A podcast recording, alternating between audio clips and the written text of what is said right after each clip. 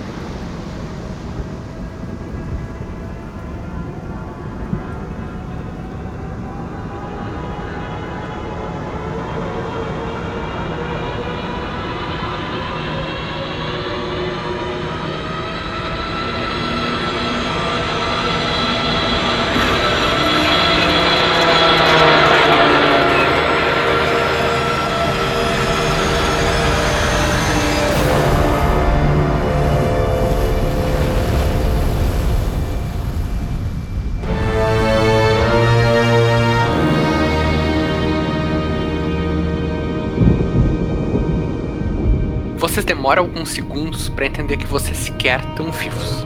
Vocês não sabem como vocês sequer sobreviveram a isso. Se foi a perícia do Von Bath e a sua fiel Helga, se foi a sorte do Búfalo ou se foi um milagre.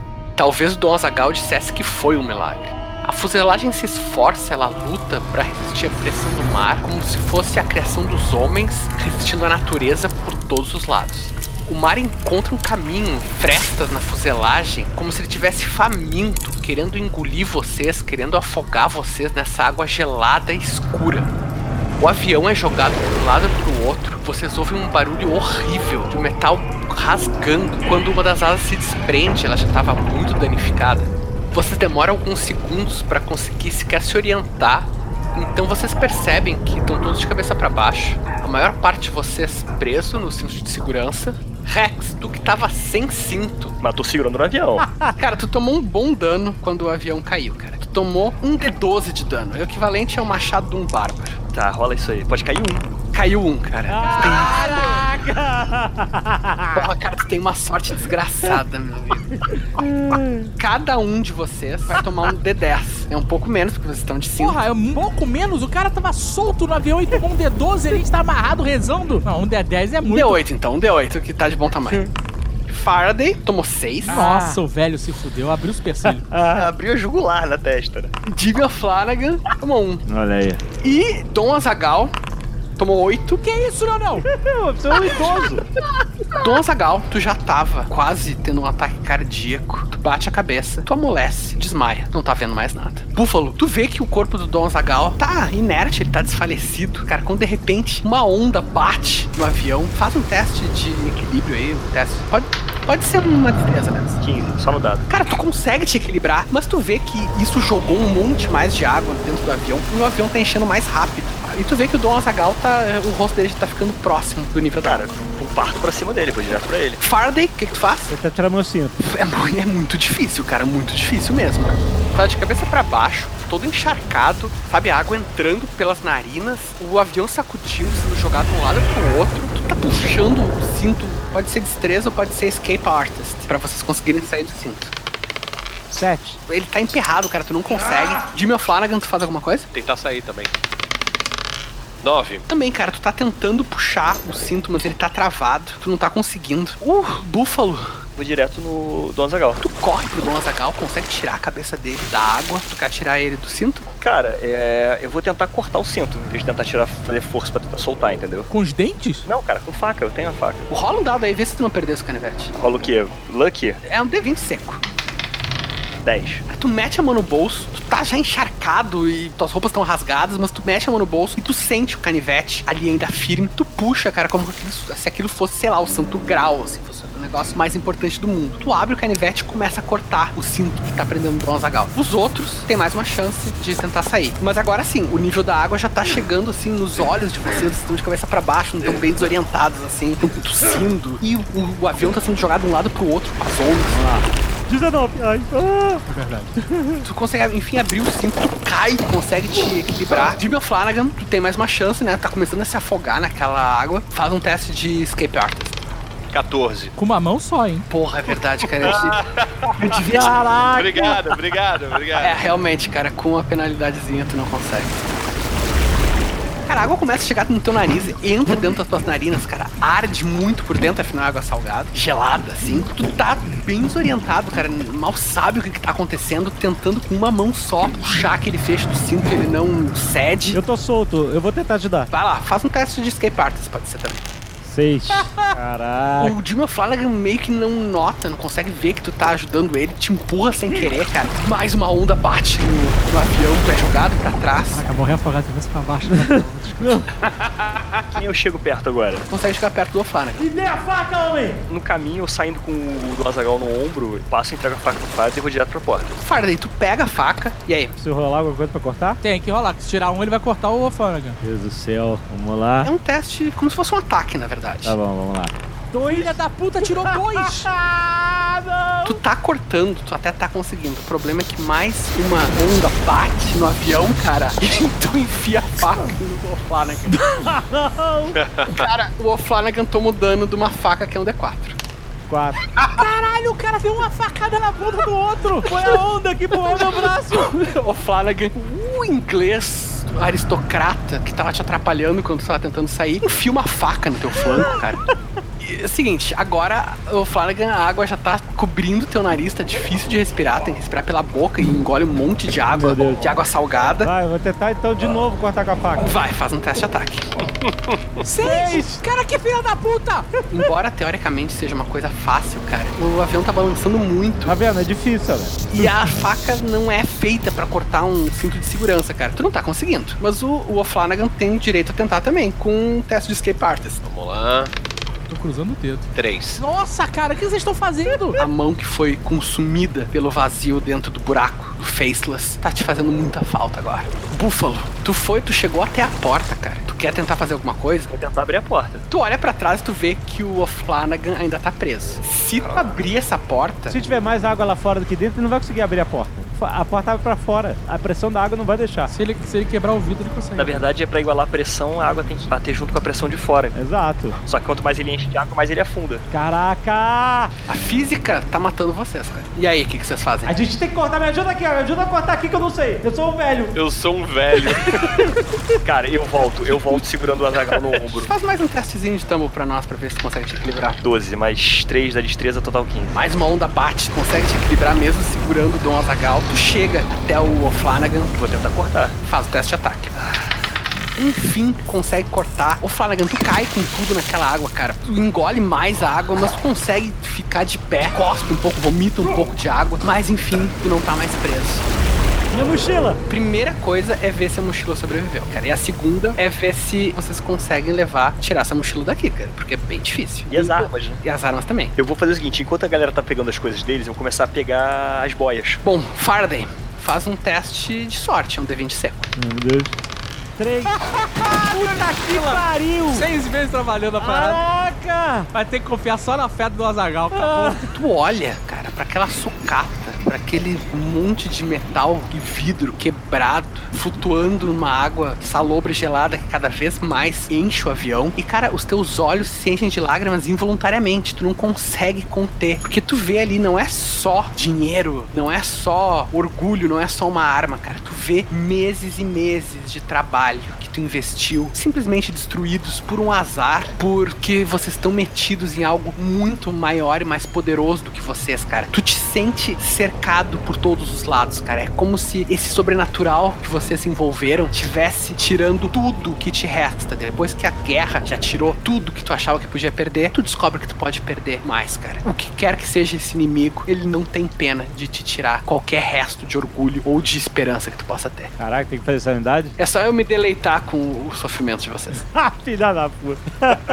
Ô Flanagan, tem uma micro possibilidade das tuas armas não estarem encharcadas. Até assim, tu poderia consertar elas. Só que até onde vocês sabem não vai ter tempo pra isso. Vocês não vão ficar aqui, sabe, esperando a arma secar e podendo tendo acesso a uma oficina. E pior que isso, a munição pode ter sim- simplesmente sido arruinada, né? Ficado molhada e não- daí não tem mesmo o que fazer. Tu só vai conseguir salvar as tuas armas e a munição com 18, 19 ou 20. 15. Puta que Putz. Eu tiro 20 pra pegar esse piloto merda. Aí na hora que eu preciso é 15. Cara, quantas armas tu tem no teu saco? Pistola, submetralhadora, metralhadora e revólver. rola um D4 e o valor que sair vai ser a arma que tu conseguiu salvar. 2. Por sorte, a tua submetralhadora ainda tá relativamente intacta e ainda tem munição pra ela. Beleza. E aí, o que, que vocês fazem? O avião tá enchendo d'água. Isso aí. Eu peguei as boias e fui jogando pra eles, assim, sabe? As boias não vão nos ajudar dentro do avião, elas só vão nos grudar no teto e nos impedir de sair do avião. A pressão da água lá de fora é maior do que aqui dentro e a porta abre pra fora. Nós temos que igualar o nível da água pra poder abrir a porta. Temos que ter calma, quebrar os vidros e esperar a água nivelar. Olha aí quem andou assistindo as instruções de voo, hein? A cena tá ridícula, cara. Eu com uma submetralhadora assim, ó, apontada pra cima pra não molhar e tentando nadar com o braço maneta, tá ligado? Ô Flanagan, atire nas janelas! Vou jogar um dado aqui. 14. Vocês têm a impressão que o Flanagan, ele é um pouco entusiasmado demais pra atirar, assim, em lugares fechados. E os tiros chegam a quase pegar perto de vocês. Mas realmente, cara, os vidros se espatifam e a água começa a entrar mais rápido. O avião começa a afundar, mas realmente, como o Faraday previu, a pressão se iguala e ele tem um momento MacGyver, 50 anos antes de MacGyver. A água jorra dentro do avião, cara, com fúria. Talvez a fúria de um deus da água que esteja aqui por perto. Abandonem as boias! Nadem, nadem para a superfície! Vocês logo se veem debaixo d'água, mas pelo menos vocês sabem que a pressão aqui dentro tá igual à pressão de fora. Significa que existe uma chance de sair daqui. Vocês só precisam segurar o fôlego por tempo suficiente. Rex, faz um teste de força. 16 mais 4, 20. Búfalo, tu coloca os dois pés com toda a força que tu consegue reunir debaixo d'água, chuta a porta, cara. Ela dá uma, primeiro uma resistida, tu faz de novo e ela se desprende das dobradiças. Tu leva o Dom Azagal, tu sabe que o Dom Azagal tá desmaiado, ou seja, deve estar se afogando, daqui a pouco esse velho vai morrer. Me respeita. Cara, Búfalo, faz teu teste. É, só que o meu teste é pior, né? Que eu tô carregando o Azagal. Teu teste tem uma penalidade, velho. Tudo bem, eu tenho 12 de swimming. Vamos lá. E de swing.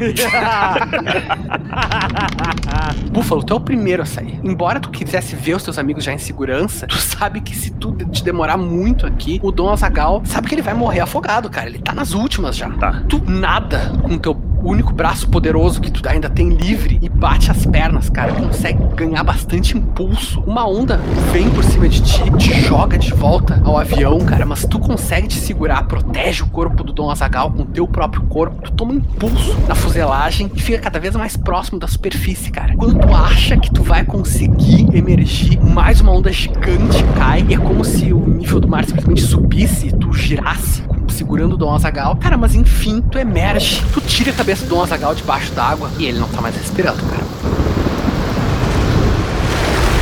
Faraday, tu te impulsiona contra um banco, vai nadando assim com os dois braços, passa pela porta. Os teus pulmões já começam a arder porque tu não teve muito tempo pra tomar fôlego. Por um momento tu sai, o único ponto de referência que tu tem é o próprio avião, só que ele tá de cabeça pra baixo e aqui tá escuro. Tu perde a noção do que que é em cima e o que que é embaixo, mas então tu vê que as bolhas que estão saindo da tua boca, elas vão pra um determinado lado e tu segue as bolhas, teu pulmão ardendo cada vez mais força, cara. Tu bate os pés, logo tu perde os sapatos, né? O que até é bom porque isso tava te atrapalhando aqui. Quando enfim, cara, tu emerge a cabeça e consegue respirar uma golfada.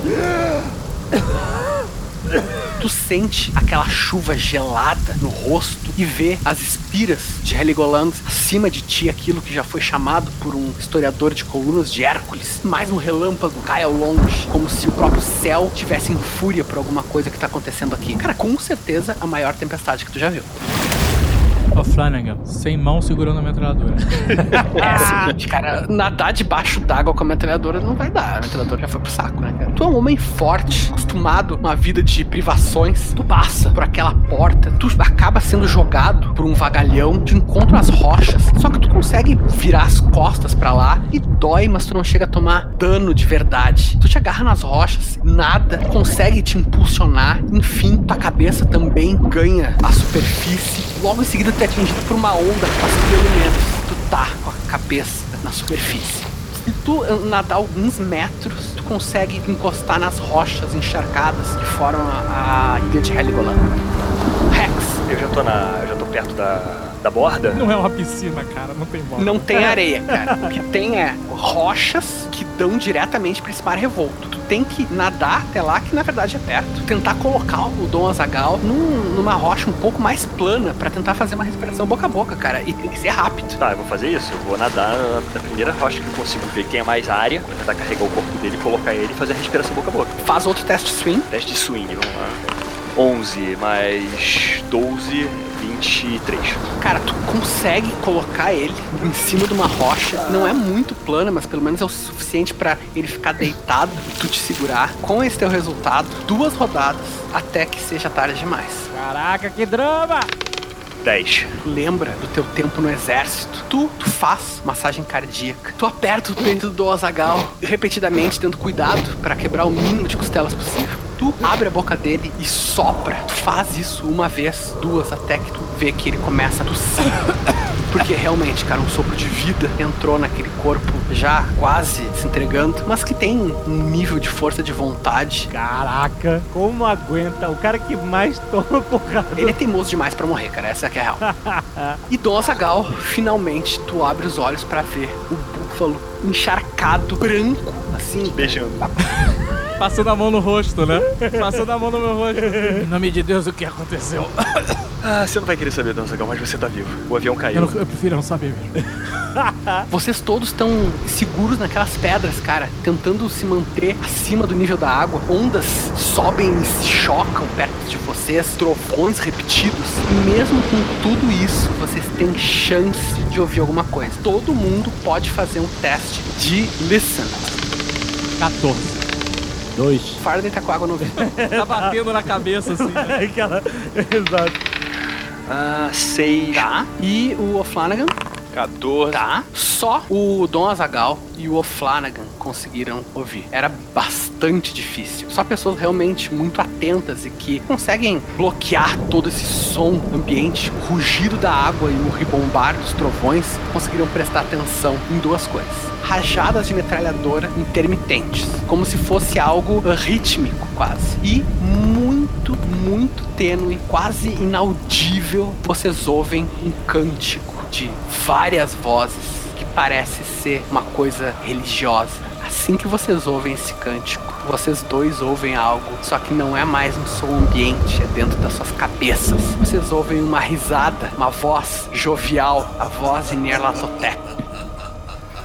Estão tão perto, tão perto. Vai ser um prazer conhecer vocês pessoalmente. Vocês estão em cima daquelas rochas encharcadas, ainda sendo fustigados pelas ondas, recuperando fôlego depois de terem escapado da morte por afogamento por muito pouco. E é o seguinte, vocês estão todos com muito frio. Cara, Caralho, uns velhinhos, esse frio. A gente pode salvar o mundo, mas no final a gente vai morrer de pneumonia. Certeza. Vocês todos estão com a pele branca, quase azul, assim, cara. Vocês mal conseguem falar pelos dentes estarem batendo involuntariamente. As mãos estão tremendo. Vocês, assim, estão enregelados. Ninguém tava preparado, assim, ninguém tava com equipamento pra sequer boiar no mar, que dirá sobreviver. Meu equipamento! Meu equipamento! Se fico olhando as águas batendo nas rochas e o que sobrou da asa do avião afundando, pensando na minha máquina maldita que você destruiu, Leonel. Não fui eu que destruí, foi o mar. A parada mais irada que eu. Eu concordo, era foda, cara. Foi, foi um azar. Eu começo a, a tatear meu paletó, eu boto a mão por trás do paletó aqui e puxo o sinalizador. Eu trouxe um sinalizador comigo. Pra quê? Pra chamar atenção? Ele é de torcida organizada, bobo. É um hooligan. É, ele quer Thomas Faraday, tu sabe sinalizador Não seja funciona mais. Claro que funciona, sinalizador coisa de mar. Tu sabe que esse sinalizador é talvez a coisa mais importante que tava levando. Mais importante que a tua máquina, mais importante que quaisquer armas que eles pudessem estar levando. Tu sabe que esse sinalizador talvez seja a chave de tudo. Rola um D20 pra mim pra determinar se teu sinalizador sobreviveu a tudo isso, cara. Caraca, Leonel nem brinca. Tudo, olha só, esse sinalizador é tudo que me resta. Não brinca, meu fail save essa porra, caraca, toda minha fortuna tá investida nesse tiro. Você é maldito, vai. 15. Tu olha o sinalizador, tu começa a tremer mais ainda do que tu já tava de frio, porque tu olha e tu pensa, não tem como esse negócio ter sobrevivido. Tu abre ele, assim, mal conseguindo controlar as mãos, tu abre ele pra ver o estado da carga e tu vê que talvez por um milagre ele tá seco por dentro. Puta merda, você é malvado, velho. Tu tem o teu sinalizador, Thomas Faraday. tá, eu guardo ele de volta. Quanto no Azagal aí? Porque eu tô muito na merda. Me afoguei, literalmente. Tô Dom com o quebrado. O teu braço tava começando a curar, porque faz pouco menos de seis meses, né? Então deu tempo pra tu ter uma certa cura, mas o teu corpo já é, já é frágil, né? Não é mais tão forte quanto já foi. Já foi? Cala a boca, respeita a história. Tu realmente quase morreu afogado, tá com muito frio, tu mal consegue controlar os teus braços, as tuas pernas, tua garganta tá ardendo, não só por ter entrado água, por entrou água com sal. Então, ao mesmo tempo que tu quase te afogou, tá começando a sentir a garganta gretada, a boca seca, tá com muito sal, tuas roupas estão encharcadas, grudadas no corpo, ao mesmo tempo a chuva que não para de cair, não deixa tu ter um minuto de alívio. Cara, tu tá te sentindo assim, sabe aquela dor generalizada no corpo? De quando tu começa a ficar doente, automaticamente o Dom Azagal tá começando a sentir isso, cara. Tu sabe que por mais que a tua fé seja forte, o teu corpo talvez não sobreviva a tantas provações. Vou começar a rezar. Vou pedir pra Deus, na minha mente, que me dê forças pra terminar essa tarefa. Faz um teste de vontade. D20? D20. A tua vontade é mais 13. 15. 15 mais 13, 28.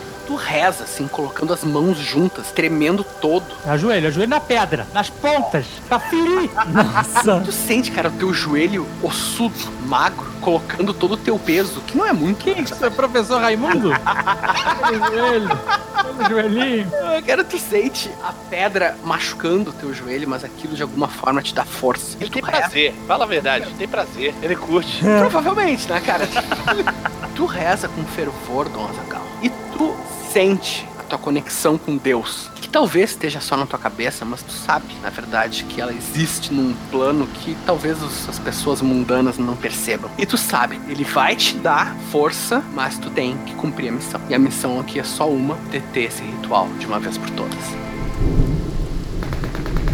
Vocês ouvem mais uma rajada de metralhadora. É metralhadora normal? Sim, é metralhadora pessoal. Não é uma ponto .50 numa trincheira, não, né?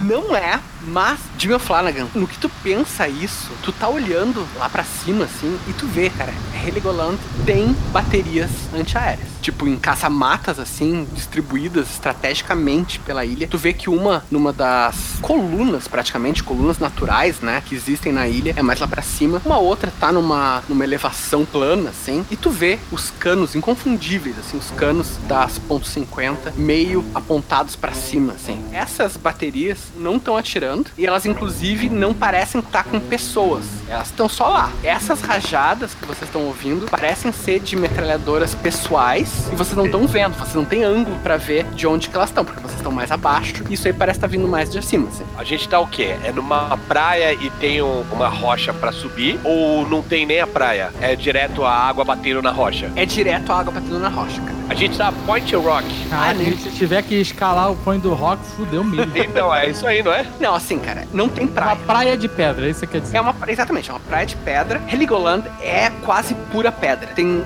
duas áreas, basicamente, na ilha. É uma ilha pequena, né? Um quilômetro quadrado. Ela tem duas áreas, bas- basicamente. A Unterland, que é a terra de baixo, e a Oberland, que é a terra de cima. Vocês estão perto da Unterland, ou seja, não é uma escalada tão difícil. Mas assim, como eu falei, não tem praia. Vocês conseguiram se agarrar numa rocha protuberante, assim, mais ou menos plana, que pelo menos vocês conseguiram deitar e recuperar o fôlego durante alguns minutos. Como eu falei, vocês estão sendo fustigados pelas ondas, e as ondas batem de novo e de novo. A pele de vocês está ardendo pelo contato com a água muito forte, assim, aqueles respingos parecem agulhas. Ao mesmo tempo, vocês estão com a pele toda formigando, anestesiada pelo próprio frio, cara. Vocês estão tendo dificuldade de sentir as pontas dos dedos, os sapatos estão completamente encharcados. Assim, estão em um estado miserável. Vamos subir, senhores. O tempo urge. Vocês sobem, a trilha em alguns lugares fica íngreme, mas nunca chega a ser uma verdadeira escalada. Como a ilha é muito pedregosa, vocês acabam serpenteando em volta de rochedos por trás dessa muralha de chuva, assim, que faz tudo ficar com uma aparência cinzenta ou até prateada. Vocês acabam ficando meio camuflados mesmo.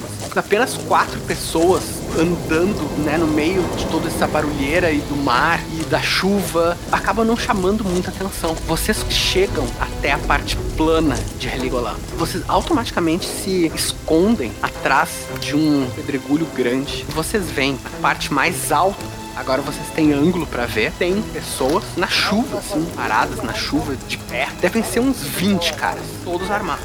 Vocês estão vendo isso ao longe, assim, no meio dessa chuva. E tem mais alguns vultos, algumas pessoas, assim, na frente deles. E vocês veem que aquela frase contínua que vocês estavam ouvindo antes continua sendo recitada de novo, de novo. Vocês veem que é pelas vozes desses homens. Eles vão falando, vão falando, e daqui a pouco, vários deles, assim, tipo uma meia dúzia deles, dispara as metralhadoras contra esse outro grupo que tava na frente. E o outro grupo simplesmente cai, como se tivessem preso, assim, não tivessem nem capacidade de fugir. Tem outras pessoas por lá, vocês não conseguem discernir bem por causa da dificuldade de visão. Tem algum castelo, alguma coisa assim, antigo? É tudo base militar?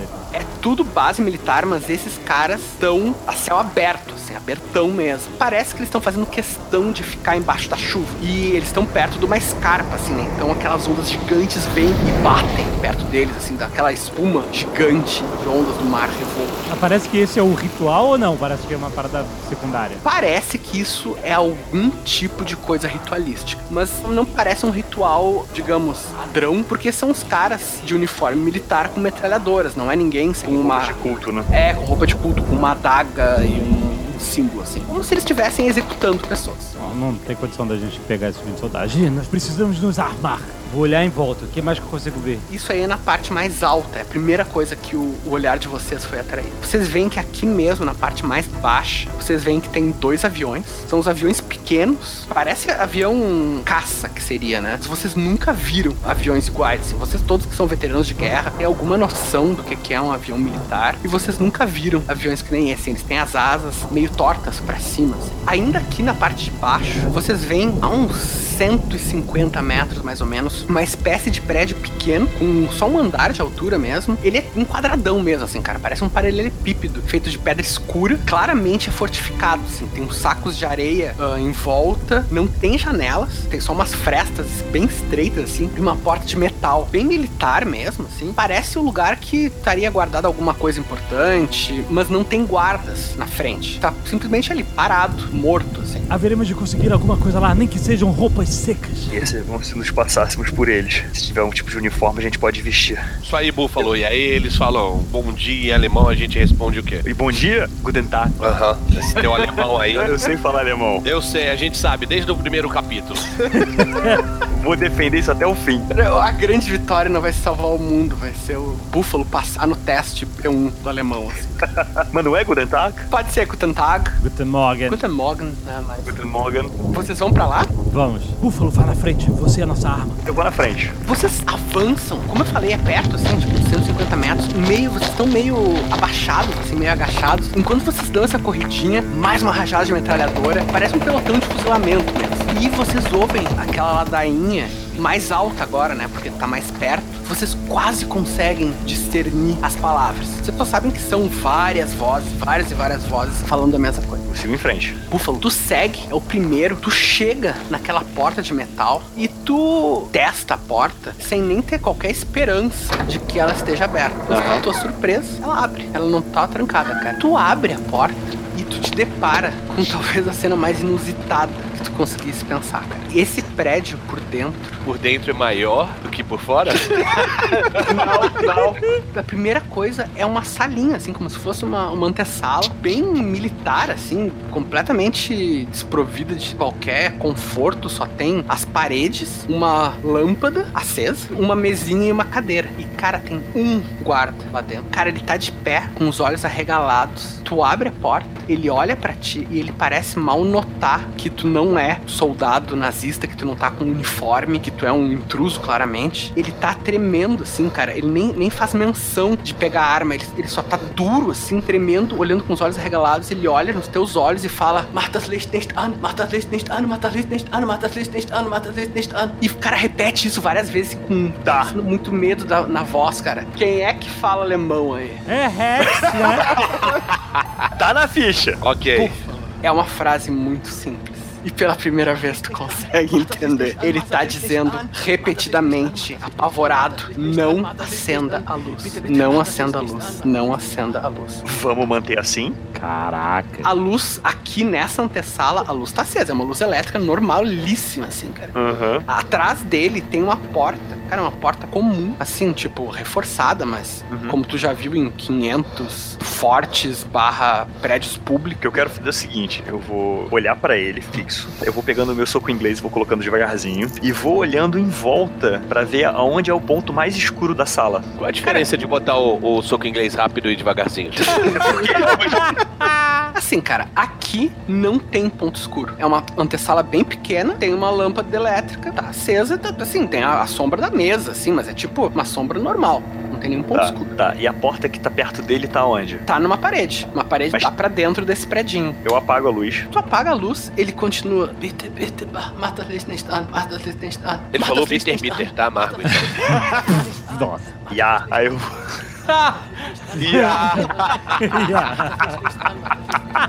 Meu alemão, pode ser limitado, mas ele tá lá. Eu vou em direção à porta, e no que eu vou abrindo a porta, eu fico olhando pro cara pra ver se ele vai ter alguma reação, entendeu? Cara, tu vai abrindo a porta e a reação dele não é uma reação de um guarda. Em vez de fazer qualquer movimento pra tentar te deter, ele que tava com os olhos arregalados, cara, ele fecha os olhos, tipo, se encolhe todo como se ele tentasse sumir e Ok. fica tre- tremendo ainda mais, assim. Isso parece um alojamento de, de soldados ou mais um, um cativeiro, alguma coisa assim? Cara, parece na verdade um depósito. Não tem espaço aqui pra alojamento, a não ser O que guarda tem alguma pistola, alguma coisa no, com ele? tem, cara. Tem um coldre na cintura, daqueles coldre que fecham por cima, assim como uma luga. Já peguei a Luger, aproveitei que o cara tá fragilizado ali. Tem que jogar pra conseguir? Não precisa, cara. Eu botei a mão na boca dele e fiz. Peguei Ele- o, a Luger. Quando coloca a mão na boca dele, ele dá um repelãozinho pra trás, assim, como se ele esperasse se machucar. Quando tu tapa a boca dele e faz xixi, tu vê que duas lágrimas começam a escorrer dos olhos dele involuntariamente. Perguntou. Wer bist du? Was tun Sie hier? Perguntou quem é você, o que, que você tá fazendo aqui? Ich bin nur ein Soldat, nur ein Soldat. Schwer, schwer, nur ein Soldat. Bitte, bitte, mata dich nicht an. Tá amargo de novo, tô percebendo. Mas é, sou só um soldado. Por Não, Alexandre, não, não, não, Alexandre tem que traduzir, cadê? tá fazendo chofe de alemão aí, agora tem que traduzir. Cara, esse cara tá muito cagado pra ser parte da parada toda, né? Que tradução maravilhosa. Não, não, não. Ele tá falando que ele é só um soldado. Só isso que ele falou? Provavelmente ele estava aqui, alocado nesta base, e os cultistas chegaram e ele tá. Que cara, ele falou? eu viro pra todo mundo e falo. "Shh", E tô abrindo a porta devagar. Leonel, vou ver se eu sinto alguma presença maligna aqui. Faz um teste de percepção mesmo, pode ser. 16. Tua percepção é 17, então. 16 mais 17 é 33. Número sagrado, tu tem até bônus por causa disso. Dom Azagal, tu sente, cara. Existe uma presença maligna do outro lado dessa porta. Búfalo, não lo haga! É, Eu paro, eu O paro. maligno está atrás dessa porta. Hay criaturas del infierno. No abras la puerta. Mas aí não tem jogo. Eu vou andar em direção à porta. Vou Tu tentar vai? escutar, eu vou botar minha orelha na, na porta e ver se eu escuto algum barulho do outro lado. E é uma puta orelha, né? De deixar o, o Lima Duarte Acho constrangido. engraçado. O cara acha que ele é ó, o- aqueles velho gatinho que faz vídeo de, de barba no, no Instagram. Eu sou, eu sou o James, James Cosmo, cara. Ele, acha ele que acha que é aquele- hipster, né? Aqueles velhos hipster. Eu sou o James Cosmo, cara. Trip. Sabe qual é? O velho da trip com barriga tanquinho? Só você sabe o que, que é isso, cara. A revista Trip. Sou o James Cosmo, cara. Hum, vou botar a orelha na porta e ver se eu escuto algum barulho do outro lado. Faz mais um teste de percepção. Sem sacanagem. 20. Ai, tá, foda. Dom Azagal. Tu ouve algo atrás dessa porta. São várias vozes, não são as mesmas vozes que vocês estavam ouvindo lá, lá fora. São, cara, é uma cacofonia de vozes. Eles estão falando em que idioma? Vários. Tu ouve inglês, tu ouve catalão, tu ouve alemão. Agora tu não consiga exatamente entender. Vários idiomas. Elas falam umas por cima das outras, tu não tá conseguindo entender muito bem. No que tu consegue entender alguma coisa, tu tirou 20. Tu não consegue entender alguma coisa, é algo que não faz sentido, sabe? Uma pessoa, uma mulher falando algo que não. pa- Parece o delírio de um louco, assim, falando.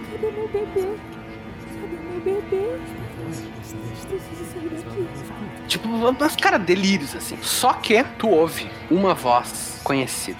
Eu preciso do meu caderno de notas. As respostas estão tudo ali. Eu preciso do meu caderno de notas. Onde ele tá? Cadê o meu caderno de notas? Venkman está detrás da porta. O quê? Estão todos atrás da porta. O soldado alemão, ele começa a chorar, assim, cara, tentando se controlar, mas ele. Mas as lágrimas escorrem, ele soluça. Búfalo, pergunte pra ele o que ele está guardando. Eu viro pro soldado, vou até ele assim. O que que a você está aguardando? Waffen, Waffen, Herr. Cabelo. que cabelo. Ele falou armas. Que tipo de arma? Todas, todas as nossas armas. Não ligue a luz, não ligue, não ligue. Búfalo, eu vou entrar. E depois que eu entrar, feche essa porta e não abra. Caraca. Por favor, não ligue a luz. Tem certeza, Dom Azaghal? Esse é meu chamado, Búfalo. É pra isso que eu estou aqui. Eu não sou um lutador, um cientista ou um bêbado profano. Eu sou um homem de Deus, um guerreiro da fé. Essas almas precisam encontrar a luz. Eu vou guiá-las para a luz, Búfalo. Não, rapaz, o cara falou pra não acender a luz. Eu olho pro Dom Azaghal e falo assim: eu, eu tenho fé, senhor. Eu vou estar aqui fora. Tenha fé em Deus, Búfalo, não nos homens. Parece que você não aprende nada. Agora vamos, abra a porta e quando eu entrar, feche rápido. Eu fecho a porta, A porta se fecha com um estalo suave. eu encosto a testa na, na porta e começo a rezar. Pai nosso que estás no céu, Azagal, não tá vendo mais nada lá dentro. Tá tudo escuro. E quando a porta se fecha atrás de ti, tu ouve essa cacofonia de vozes, cara, vindas dos dois lados. Sei leise. Ganz, ganz leise. Tô com medo. Por favor, vou. Eu tenho que entregar o caderno. Onde está o caderno? Eu não posso perdê-lo. Eu tenho que entregá-lo. O caderno, eu preciso do caderno.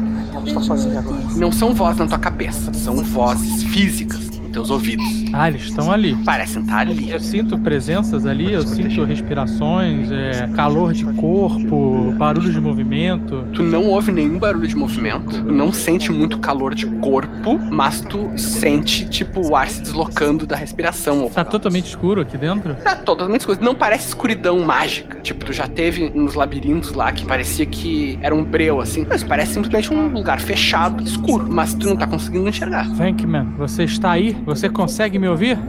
Por que você veio aqui, Dom Azaghal? Você não sabe que estamos todos perdidos? Você não sabe que vamos todos morrer? Eu vim libertar vocês. Você não entende. Não existe libertação. Existe o horror aqui.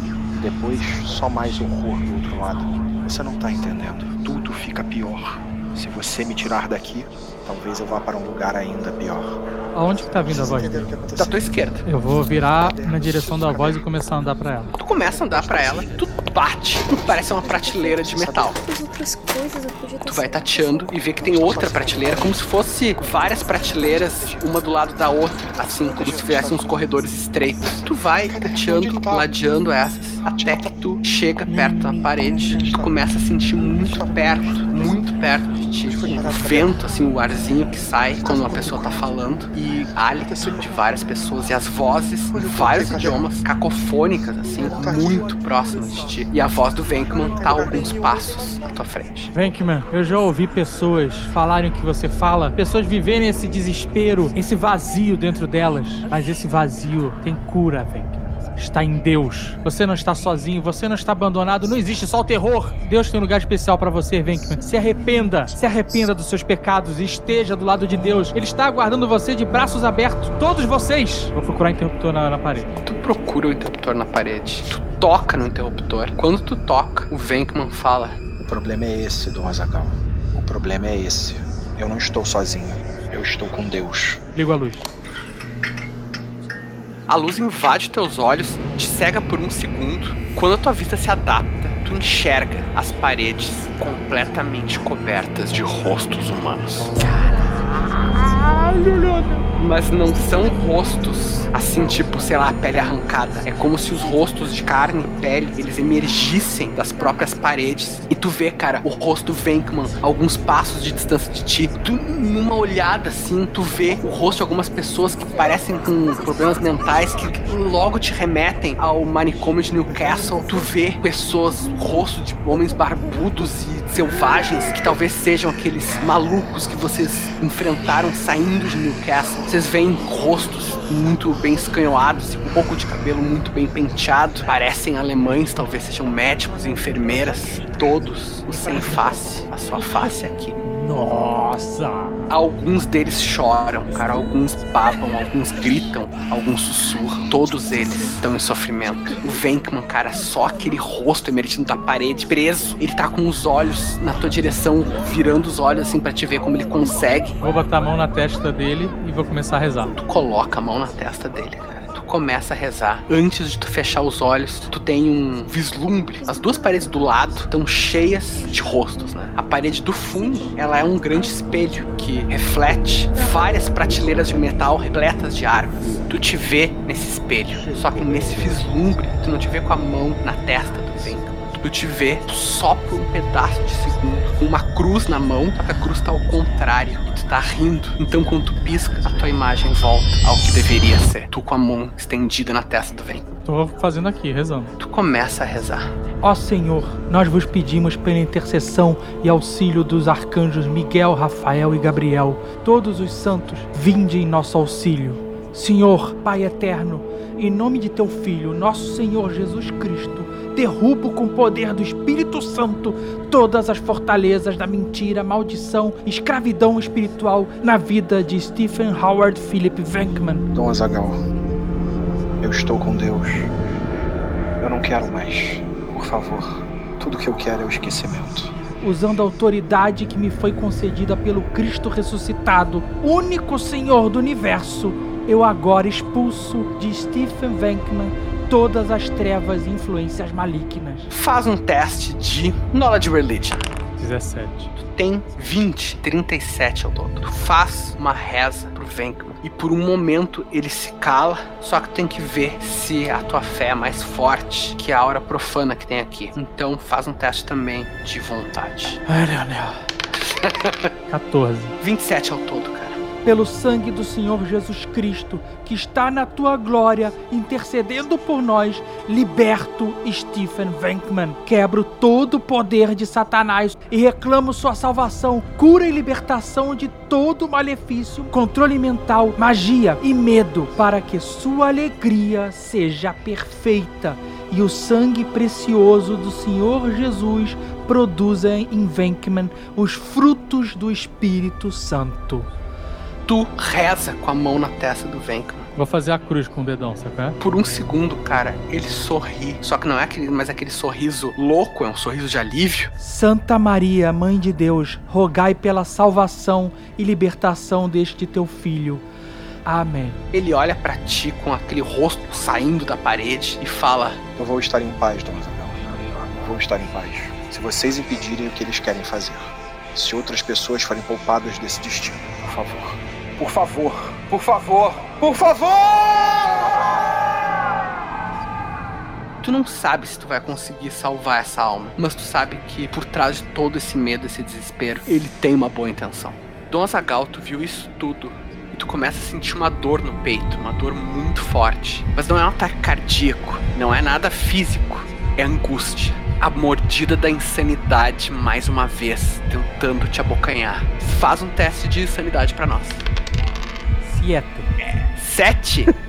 É, Pro... Bom, passou. Terça-feira pro Azagal. Do Azagal, depois de uma vida de lidar com demônios, coisas que desafiariam a fé de qualquer um, consegue passar incólume por mais esse horror. Eu vou procurar um carrinho, alguma coisa onde eu possa carregar armas. Ah, tem, cara. Tem, tipo, ah, umas sacolas, assim, militares. Não, não, eu sou um velhinho todo quebrado. Me dá um carrinho. Tá, tem o carrinho, tem o carrinho. eu vou pegar as armas, cara. Eu vou pegar quatro de cada do que tiver. Caraca, Dom Azagal Schwarzenegger, cara. É Muito bom. vou botar granada. Essa é a melhor cena. o Dom Azagal com carrinho de supermercado no bunker nazista cheio de rostos na parede, pegando todas as armas que ele Comando para rezar. Vou pegar granada, metralhadora, pistola, munição, muita munição. Ó, o que tu consegue pegar? Pistolas, metralhadoras, lança-chamas, granadas, rifles de sniper e uma bazuca. Vem com esse lança-chamas pra mim, vem. Como é que tu vai fazer com uma mão só? Eu me viro. Ah, pra mostrar como o Dom Azaghal é um cara misericordioso. Vou procurar um gancho pra encaixar na mão. Nossa! Olha o dado. 14. Tu acha um gancho. Não vou nem perguntar a lógica de ter um gancho nazista. É o gancho do Tom Cruise. É exatamente. Tá guardado lá. Eu vou, na verdade, pegar um pouco mais de arma e um pouco mais de granada, que nunca é demais, né? tu vai voltar pra pegar mais, mais granada. Mais arma, é. Nossa, tá demais isso. Dom Azagal, tu quebrou o braço há pouquíssimo tempo. Tu tá todo encharcado, muito frio. Tu morreu e foi ressuscitado. Faz um teste de constituição pra nós, porque tu tá carregando um monte de coisa pesada. Finalmente vai ter alguma consequência. Dois. Dois. Dom Azagal, tu volta pra lá e tu começa a pegar mais uma braçada de armas. Tu pegou pistola, pegou submetralhadora, pegou granadas, pegou coisa que tu nem sabe o que que é. Só que as tuas mãos, os teus braços começam a tremer demais. Tu tá muito enfraquecido. Faz um teste de destreza pra nós, pra ver se tu não deixa cair nada. Caralho, você, Leonel, é muito escroto. você não me pega na sanidade, quer me pegar na- no físico. Cinco. Não! Dom Azagal. O teu corpo não responde à fortitude que a tua mente, a tua alma tem. Tu não consegue manter todas essas coisas nos braços. Elas começam a cair, pistola, granada, coisa que tu nem sabe o que que é. E no meio desse clangor tu começa a ouvir um... Não, meu Deus! Vou correr pra porta. Eu vou correr pra porta, mas eu vou, eu vou tentar empurrar o carrinho junto. Abre a porta, búfalo! Não, Dom Azaghal, tem que ser forte. Abre o demônio! que filha da puta. Abre ou eu vou te excomungar! Vai explodir tudo aqui, imbecil! Abre, agora sim. Seguinte, Dom Azagal, tu precisa de velocidade, o que é um teste de destreza. Tu precisa de força pra empurrar esse carrinho, que é um teste de força. Caralho. Primeiro eu vou fazer velocidade. Um sofrimento de cada vez. 18. Dom Azagal é um velho lépido. tu consegue ser rápido, mas talvez o carrinho seja muito pesado pra ti. Vamos lá, teste de força. Teste de força é foda. 16, 16. Tá, tu tem menos um, tirou 15. consegue empurrar o carrinho pela porta, o búfalo abre no último segundo. Rex, tu fecha a porta. A porta, ela vai arremessar o Rex longe. Não, Não, porque é um cheque de força contra a porta, Cara, irmão. o cara vai deixar que contra uma explosão fechada num bunker. Che- Cheque de força do Thanos, né, cara? Tipo, Rex, tu fecha a porta, só que quase no mesmo instante ela é jogada pra longe, em cima de ti, cara. Tu não tem como sair do caminho dela direito. Tu tenta te jogar pro lado, mas tu toma 25 pontos de dano. Nossa, mãe. Tu cai pra trás, sangrando. Vocês todos são arremessados pra trás. O soldado alemão cai em posição fetal, chorando, escondendo a cabeça. E vocês sabem que, por mais que isso aqui seja um bunker que esteja longe, dificilmente isso não foi ouvido pelos soldados na parte mais alta da ilha. Alguém tem que segurar esse velho. Ele é uma máquina de fazer merda. Vou olhar assim na- nas coisas que caíram no chão do carrinho. Pegar o gancho, bater assim no peito do O'Flanagan. A mão que você não tem mais. Tá de volta, o presentinho do Azagal. Você trouxe armas? eh, eu pensei que as suas orações iam salvar-nos. Orações salvam nossas almas, mas contra o demônio que estamos lutando, qualquer reforço é bem-vindo. O que aconteceu, Dom Azagal? Venkman e todos os outros que tiveram seu rosto engolido pelo demônio estavam naquela sala. Todas aquelas criaturas sem rosto que nós vimos no hospício, no hospital, os rostos estavam lá dentro, condenados. Pobre Venkman.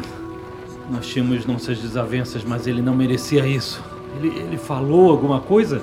Parecia que ele estava tomado pela loucura e muitas coisas que ele falou não passavam de delírios e súplicas de uma alma condenada e atormentada pela eternidade. Mas teve um momento que ele pareceu recuperar a sanidade. Mas ele disse que precisávamos interromper o ritual a qualquer custo para impedir que o demônio continue sua obra maldita. Eu invejo sua coragem, Dom Azagal. Não há coragem, é fé. Que seja então.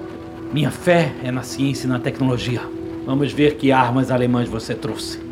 Eu pego uma porção de granadas e coloco no corpo. Coloco no corpo, É. enfia no cu, na boca. Eu estou botando bombas no meu Coloca corpo. no corpo. Estou botando bombas no meu corpo, entendeu? Nossa, cara. Eu não vou pegar arma nenhuma. Eu, eu sei falar alguma coisa de alemão. Alguma coisa eu devo ser, né? Se o Rex fala alemão. eu vou chegar perto do soldado lá que tá em posição fetal, chorando, abraçando o joelho. Eine Bibel. Eu vou rolar aqui pra ver, o cara pode ser religioso. 19. Ele. Ja, ja, mein Herr. Ele tem aquele minutos de sabedoria. Com salmos. Ele põe a mão dentro do casaco, tá frio, né? Então ele tá de casaco, e tira um Novo Testamento e entrega pra ti, com a mão tremendo, assim. Beleza. Pô, ele podia me dar esse casaco, hein, Leonel? Eu não quero pedir. Ah, cara, assim, o cara, o cara tá muito, muito desesperado. Tá Eu, vou- eu vou falar, pra- eu vou falar pra ele assim: eu vou usar essa Bíblia pra derrotar o demônio. Fique tranquilo. Como é que fala isso em alemão? Porra, pera aí. Porra! Ich benutze diese Bibel, um der Teufel zu besiegen. Tá bom, depois te- a gente grava. Mas eu vou falar isso pra ele e aí ele vai ficar empolgado e vai me dar o casaco porque ele tá vendo o velho tremer que de frio. Bom, tu fala isso, cara. Ele olha pra ti, faz que sim com a cabeça, tira o casaco, põe o casaco nos teus ombros. Tá, eu vou vestir o casaco e, e vou guardar a Bíblia no bolso. Tu veste aquele casaco bem maior do que tu mesmo. No que tu mete as tuas mãos nos bolsos, tu acha no outro bolso do casaco uma faca. Beleza. Tem um lança-chamas mesmo aí? Tem o lança-chamas. Eu procuro uma Mauser Pistol e uma Kar 88 com scope. Tu acha, cara? Tu vê que realmente Dom Azagal ele fez um rancho nessa sala. Tinha muita arma lá, cara. Tem alguma algum coturno, alguma bota, algum sapato no bunker? Tem a bota do alemão que deu o casaco pro Dom Azagal. Ah, eu chego perto do soldado e falo assim: Eu preciso das suas botas, das suas roupas e da sua motocicleta. Tu vê que ele não tem, na verdade, muita capacidade de reagir. O alemão simplesmente se encolhe um pouco mais e tenta esticar as pernas, assim, as pernas já tremendo. Tu pode pegar as botas se tu quiser. tá, eu, eu puxo as botas então. E tu vai calçar? Vou. Rola um D20. Oito. Faraday, tu começa a colocar as botas. O teu pé tá todo machucado. Parecia que tu ia ter um pouquinho de alívio, pelo menos disso, pelo menos desse sofrimento. Mas não, cara, até isso te foi negado. Elas são pequenas demais. Trovão ressoa no céu, e assim que o trovão cessa, vocês começam a ouvir lá fora os gritos. Só que ao mesmo tempo, cara, logo depois tem uma rajada daquelas de metralhadora e continua aquela ladainha de pessoas repetindo a mesma frase de novo, de novo, de novo. Senhores, nosso tempo acabou de ficar mais curto. Vamos para a guerra. Temos que achar o ritual principal que está acontecendo esta noite. Tem vários rituais, tipo uma de conferência. Nisso vocês já estão ouvindo gritos perto, assim. Os soldados estão chegando, viram que tem intrusos, ouviram a explosão, estão vindo pra cima de vocês, cara. Só que vocês ainda estão dentro do bunker. Temos que sair imediatamente. Vamos nos espalhar. Búfalo, vá pelo flanco direito. Eu vou pelo esquerdo. Leve Dom Azagal contigo. O Tucano tá com lança-chamas, o lança-chamas é só de perto, né? O range é limitado. Eu tô com lança-chamas e eu tô com a Luger na mão. Ô Flanagan, tu tá usando o gancho? Tô, tô sim. Como é que tu tá usando uma Luger e o lança-chamas se uma das tuas mãos é um gancho, cara? Não, calma. calma, calma. Deixa eu explicar. Eu não vou usar os dois ao mesmo tempo. Mesmo porque não dá pra usar nem nem se eu tivesse três mãos. Quando eu vou usar o lança-chamas, eu seguro com uma mão e apoio o lança-chamas com o gancho. Entendi, entendi. E quando eu vou usar a Lug, eu uso com a mão. Tá, entendi. Gancho. Alguém tá com a bazuca? Eu, eu posso até pegar a bazuca. Cara, se ninguém tiver com a bazuca, vocês vão perder a carteirinha de RPG, né, cara?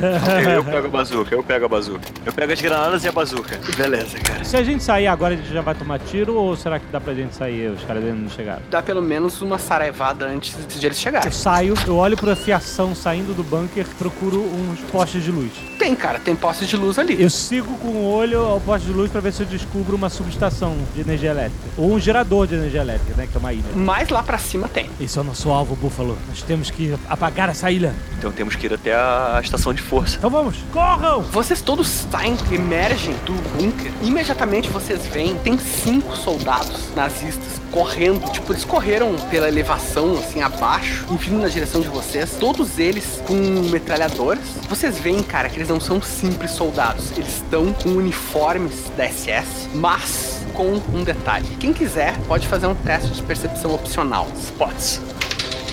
É, eu tô olhando pra cima aqui, eu tirei um. 13 mais 12, 25. Búfalo, tu é o único que percebe. No cap desses soldados, apesar deles estarem usando o uniforme da SS, o cap deles não tem aquela caveira que é o, a marca registrada deles, né? Que é, é o que mete medo em todos os inimigos. Hey, Hydra! Tu vê que é mais ou menos isso, cara. Eles vão correndo, cara, é um detalhe microscópico, mas tem um relâmpago, nesse relâmpago reluz uma dessas decorações do cap e tu vê que é uma cabeça com tentáculos. Caraca, é isso mesmo.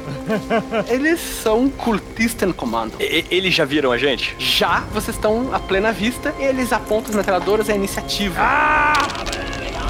Ô Flanagan, tu é o primeiro a agir. Tu tá com muita vontade de usar essas armas. Tu vê aqueles alemães correndo na direção de vocês, metralhadoras em punho, mas tu é mais rápido do que eles. Quando tu sai do bunker, tu já tá pronto. O que, que tu faz? Eles estão de capacete? Não, eles estão de uniforme da SS e cap. 20. Headshot. Rolou 20. 20. Headshot mesmo, né? Faltou empolgação, mas. tu aponta a Lugia com calma. Tu vê que eles vêm gritando. Tu aperta o gatilho e no mesmo instante a cabeça do nazista explode. Sangue se mistura com a chuva. O cap estraçalhado voa. Ele cai pra trás. Os outros. É tu, Buffalo. Granada. Já fizemos barulho mesmo. Tu joga uma granada, faz teu teste. Tá, 11 mais que cai no dado. 21. Cara, tua granada pega bem perto deles. Pode rolar 5 de 10 de dano. Caralho! Granada de matabile. Nossa, mano do céu. 7, 8, 5 e 5 e 8. 33. É, 33, isso.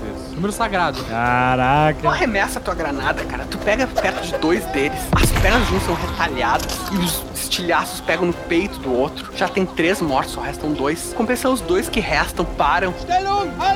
Carregam as metralhadoras em cima de vocês. Nossa, Eles vão atirar nos que fizeram dano neles, né? Que mataram os amigos deles. Então, um tiro o Flanagan e um tiro no Buffalo. O Flanagan, eles foram miseravelmente mal. Rolaram 5 e eles erram. Compensação Buffalo, o próximo, tenho certeza que vai ser um 20. Não, não, porque Deus tá do meu lado. Deus Não, foi, foi um 14. Seguinte, Buffalo, isso não é um simples tiro, isso é uma metralhadora. Ele acertou bastante, então ele vai fazer 3d8 de dano. Nossa! 18 de dano. Tá. Só que como ele acertou por mais de 5, ele vai fazer mais 3d8 de dano. Cara, assim, ó, eu, se vocês quiserem, eu mando a foto aqui, eu rolei 3 8 né? Mais 24 então de dano. Lembrando que tu já tinha tomado 25. Tu quer me matar? Fala logo, porra. Eu quero, eu quero matar todos vocês, cara. Eu falei isso no episódio depois. Búfalo, tu tá com a granada na mão, tu acabou de arremessar, cara. Aquele nazista, ele viu os amigos dele serem retalhados. O rosto dele foi lavado de sangue, mas os olhos dele são frios. Ele só olha pra ti com a intenção de matar. E ele, frio, assim como o teu amigo o Flanagan foi frio a dar um tiro na cabeça, cara, ele aponta a metralhadora pra ti, deixa o gatilho apertado. Ele primeiro acerta de raspão no seu braço, só sente uma ardência que se espalha pelo braço todo. E ele, em uma fração de segundo, corrige o tiro indo em direção ao teu peito. Só tem tempo de te jogar. É um instinto muito primitivo mesmo, assim, aquela coisa que só quem é um lutador profissional consegue treinar, de tu ver uma ameaça e te jogar pra longe. Mesmo assim, cara, ele pega no teu peito, ela te atravessa. Sai limpa, cara, uns dois centímetros mais pro lado. Poderia ter pego em órgãos vitais, poderia ter pego no teu pulmão, no teu coração. Meu Deus! Tu sente toda a lateral do teu corpo ardendo, sabe, latejando de dor. Todo o teu lado esquerdo tá muito dolorido. Uma dor latejante que se espalha. Tu imediatamente sente dificuldade de respirar. Tu sabe que as tuas costelas devem estar trincadas, mas tu tá vivo. Olha que o Leonel tem propriedade pra falar sobre isso.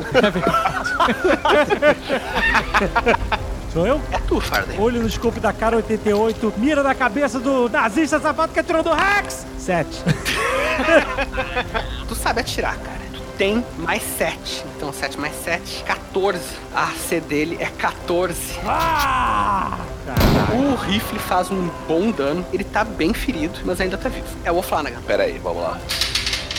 Três. Então tu erra. Búfalo, vou outra granada, que é melhor pegar em área do que pegar um só. Vai lá. Um D20 mais 11, 10 de novo, 21. Tu atira outra granada, cara. Aqueles nazistas, eles parecem nem tá querendo viver muito, cara. O que atirou em ti, um olhar frio, vazio, parado ali, em um campo aberto sob a chuva, querendo dar outra rajada, mesmo que ele morra, querendo matar vocês. A tua granada pega no meio dos dois, explode, e eles viram pedaços de carne. Não, pedaço de nazista. Ao redor de vocês, além da tempestade, parece que teve uma chuva de sangue e entranhas. Pedaços de corpos que não são mais nem reconhecíveis como coisas humanas. São cinco corpos de nazistas completamente estraçalhados aqui. É quase como se fosse um negócio abstrato, sabe? O que eram pessoas, o que eram soldados inimigos, virou só uma mancha, é só um emaranhado de coisas. E esse emaranhado vai sendo lavado por essa chuva torrencial que cai sobre todos vocês. O búfalo tá coberto de entranhas. A pele dele tá toda molhada de vermelho e esse vermelho vai sendo diluído pela chuva. Mas esse sangue é dele ou dos nazistas? Dos dois, cara, não tem como saber. Nossa. Eu vou acudir o Rex, cara. Ele tá, tá baleado. O búfalo está ferido. O que que eu faço? Pressione a ferida do Azagal! Ok, pressionar a ferida vai ter um pouco de eficácia, vai estancar o sangue um pouco, mas assim, é um, é um ferimento de bala, ele precisa ser tratado. Mais uma vez o Leonel falando com conhecimento de causa. Completando esse cenário grotesco, tem um cheiro ferroso do sangue. Também o cheiro de pólvora e a própria fumaça das explosões. Os olhos de vocês vão acompanhando a fumaça subindo e se dissipando no meio do temporal. A fumaça se dissipa sob a chuva e vocês veem lá em cima no platô uma figura conhecida. Vocês só conseguem discernir porque é um homem que vocês viram já algumas vezes e sempre foi uma figura odiada. Um uniforme cinza, fleumático, as costas retas, mas com um lado do rosto completamente desfigurado, queimado. Lá está Von Strauss. Não! E ele tem um livro aberto nas mãos. Qual a distância? Uns 300 metros, cara. A bazuca chega? Não, cara, tu vai errar. Um míssil vai sair voando pra tu quanto é lado, cara, antes de chegar no cara. Um range de cerca de 30 metros. É, não. Porra de bazuca. É, é uma, é uma granada com foguete atrás, cara. O negócio não tinha precisão nenhuma. Não tem ninguém entre nós e o, e o Von Strauss? Não tem ninguém bloqueando o caminho de vocês. Vocês agora também começam a ver com um pouco mais de detalhes esse ritual de sacrifício, né? Esse fuzilamento. Vocês veem dois soldados trazendo, arrastando quatro pessoas por vez. São jogadas umas por cima das outras e no instante que elas são jogadas, os 15 soldados nazistas que já estavam prontos para isso apertam os gatilhos.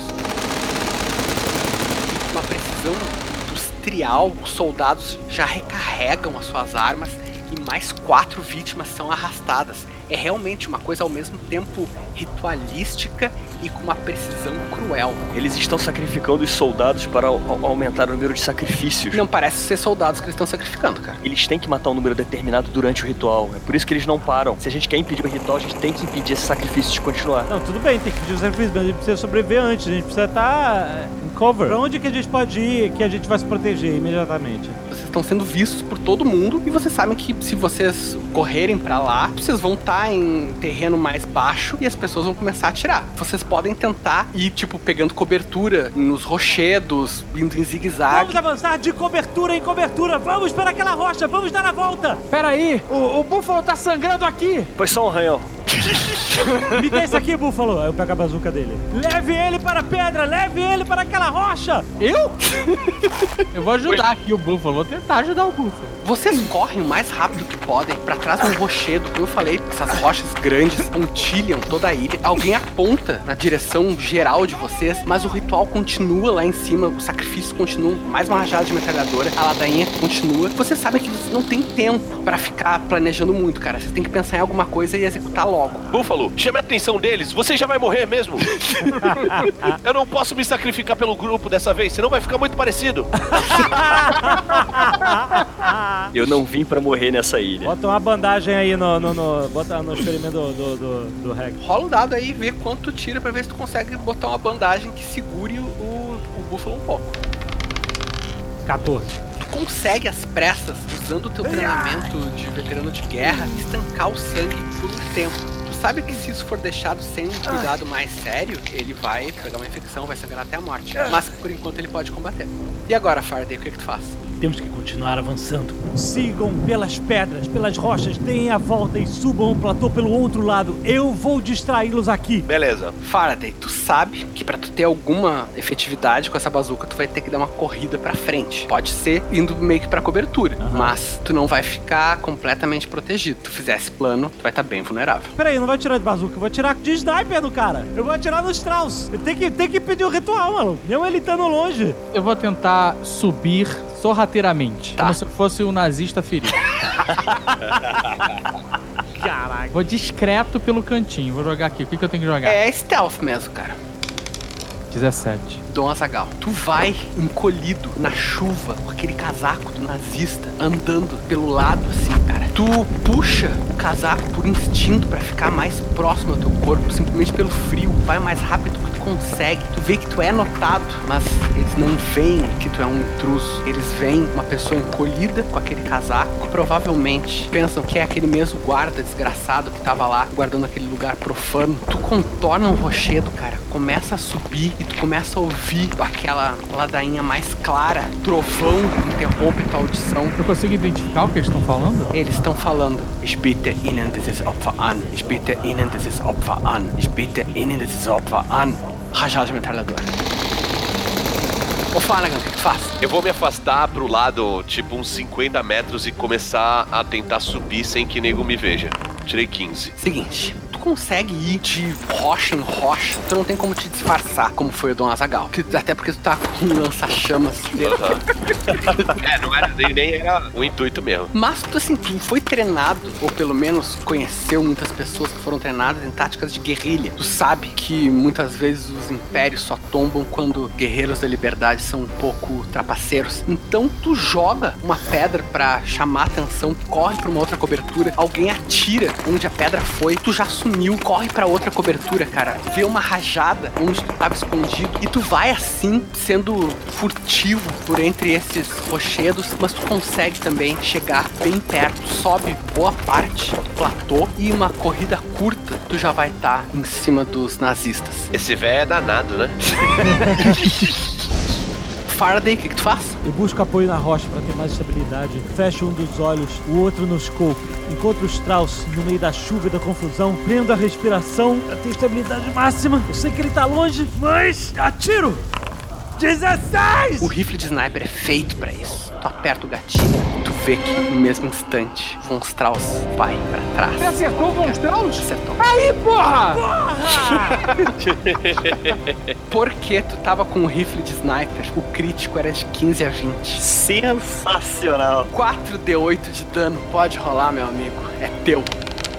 22 de dano. Tu não conseguiu acertar a cabeça do Von Strauss, mas tu acertou no peito dele, cara. Tu vê que ele foi pra trás, tu vê o sangue jorrando. Tu consegue ver bem pela tua mira telescópica que metade do corpo dele tava toda queimada, porque vocês tacaram fogo nele na, na última sessão. Cara, o Necronômico voa, cara. Os nazistas olham aquilo, ficam muito desconcertados. Tu continua olhando pela mira, uma figura surge logo atrás do Strauss. Ah, meu Deus. Infelizmente, essa mira telescópica te mostrou uma outra coisa. Um homem bem maior do que um homem normal. Ele não tem rosto, os vermes fazendo uma moldura em volta daquele buraco, pendendo, caindo sobre o peito dele. Os braços musculosos são cheios de escamas. Como os daquela dona sapa que vocês viram antes, a Frau Eisenkim. Ele parece uma mistura animalesca de homem, aquela criatura meio sapo, meio peixe e os próprios faceless. Não é uma anatomia completamente humana. Um ombro é mais alto que o outro, um braço é mais comprido que o outro. O peito dele é muito largo, com as costelas parecendo que vão explodir para fora. Tu sabe o que é isso? Isso é o resultado do ritual que vocês não impediram embaixo do estádio olímpico. Isso é uma mistura dos servos de Cthulhu de Nyarlathotep, a raça mestra que os nazistas criaram. Tua sanidade é 26, Thomas Faraday. Rola um D100 e tira 26 no menos. Meu Deus, caraca, eu tô. Nossa, 99. Tu abaixa a arma com as mãos trêmulas. Tu olha ao redor e tu não tá mais naquela ilha. Tu não tá mais naquela terreno, sabe, pedregoso, desolado. Tu tá numa espécie de túnel, só que a céu aberto. Na verdade, tu tá num lugar, infelizmente, muito conhecido. Tu tá mais uma vez numa trincheira, como tu esteve durante a Grande Guerra. Tu olha para um lado e a trincheira se estende até onde a vista alcança, se dobrando e se desmembrando quase como uma cidade. Pro outro também, sabe? Tu não consegue ver onde aquilo termina. É como se fosse uma espécie de labirinto infinito. Nathan. Tu dá um passo com os teus pés descalços, feridos. Teu pé afunda na lama gelada. Tu dá mais um passo e no que o teu outro pé afunda nessa lama preta, tu sente algo passando rapidamente por cima do peito do teu pé e tu vê um rato. Mas não é só um, são dezenas, centenas de ratos. Por um momento tu não sabe por que que tem essa infestação. Tu lembra que tinha muito rato, né, nas trincheiras, né? Afinal, era um ambiente que eles se criavam. Mas então tu vê, cara, o chão sob os teus pés tá forrado de corpos. Forrado dos corpos dos teus aliados, dos teus amigos, soldados com uniformes ingleses. E só tem isso de coisas vivas ali, cara. É tu e os ratos no meio dos cadáveres. Eu só consigo pensar no meu filho Nathan. Nathan. Eu preciso encontrar Nathan. Tu começa a andar a esmo por essa trincheira infinita. Tu dobra numa esquina e ela te leva pra mais outras. Nathan! Nathan! Nathan! No meio dos uniformes ingleses aos farrapos, tu vê um corpo que tá diferente.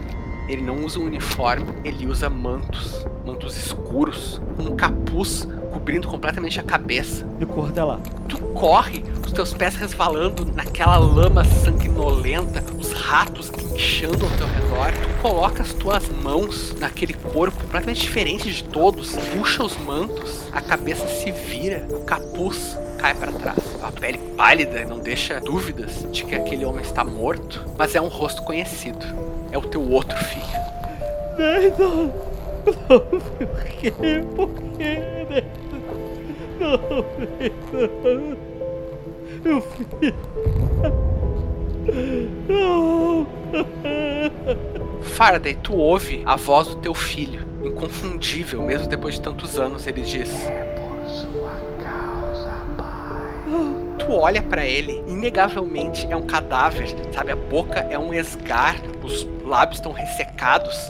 Tu vê que uma parte das gengivas já foram mastigadas por ratos, mas ele tá falando contigo. Foi tudo por sua culpa, pai. Ele coloca a mão dentro dos manos, mão esquelética. Ele puxa um relógio. A mão dele gelada e dura coloca na tua mão ainda viva e quente de carne. Eu olho o relógio. O mostrador do relógio tá quebrado, mas o relógio não tá parado. O relógio tá andando para trás. E o teu filho olha para ti e a boca cadavérica dele se abre e ele fala: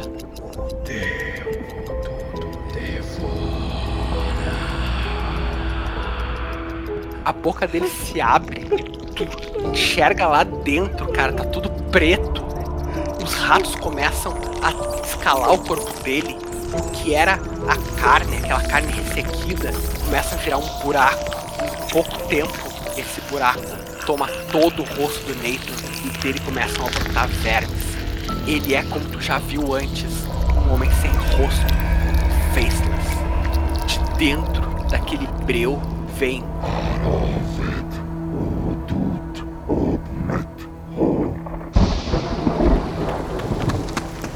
Búfalo, tu tá vendo o Faraday completamente estático. Ele baixou a arma e ele tá simplesmente tremendo e balbuciando alguma coisa. E ele tá ali, em pé no meio de tudo, completamente exposto. Faraday! Fa Faraday! Nathan, meu filho. O que houve com você, homem? Você está louco? É, Nathan, meu filho. Não temos tempo pra isso. Ainda temos uma luta pra ganhar. Faraday tá com 23 de sanidade agora. Os nazistas que estavam fazendo o ritual, eles ainda estão distraídos, eles ficaram muito surpresos com o tiro do Faraday. O Necronômico tá girando no ar. A Abigail tá se jogando pra tentar pegar ele. Dom Azagal, é tu. Eu vou tentar pegar o Necronômico. Faz um teste de atletismo pra correr. Caraca. ah, Leonel, não pode ser fé? Cara, a fé move montanhas, ela não move padres de 70 anos de idade. 14. Pior é que tu foi bem. Aí, Dom Azagal, a fé é foda, amigo.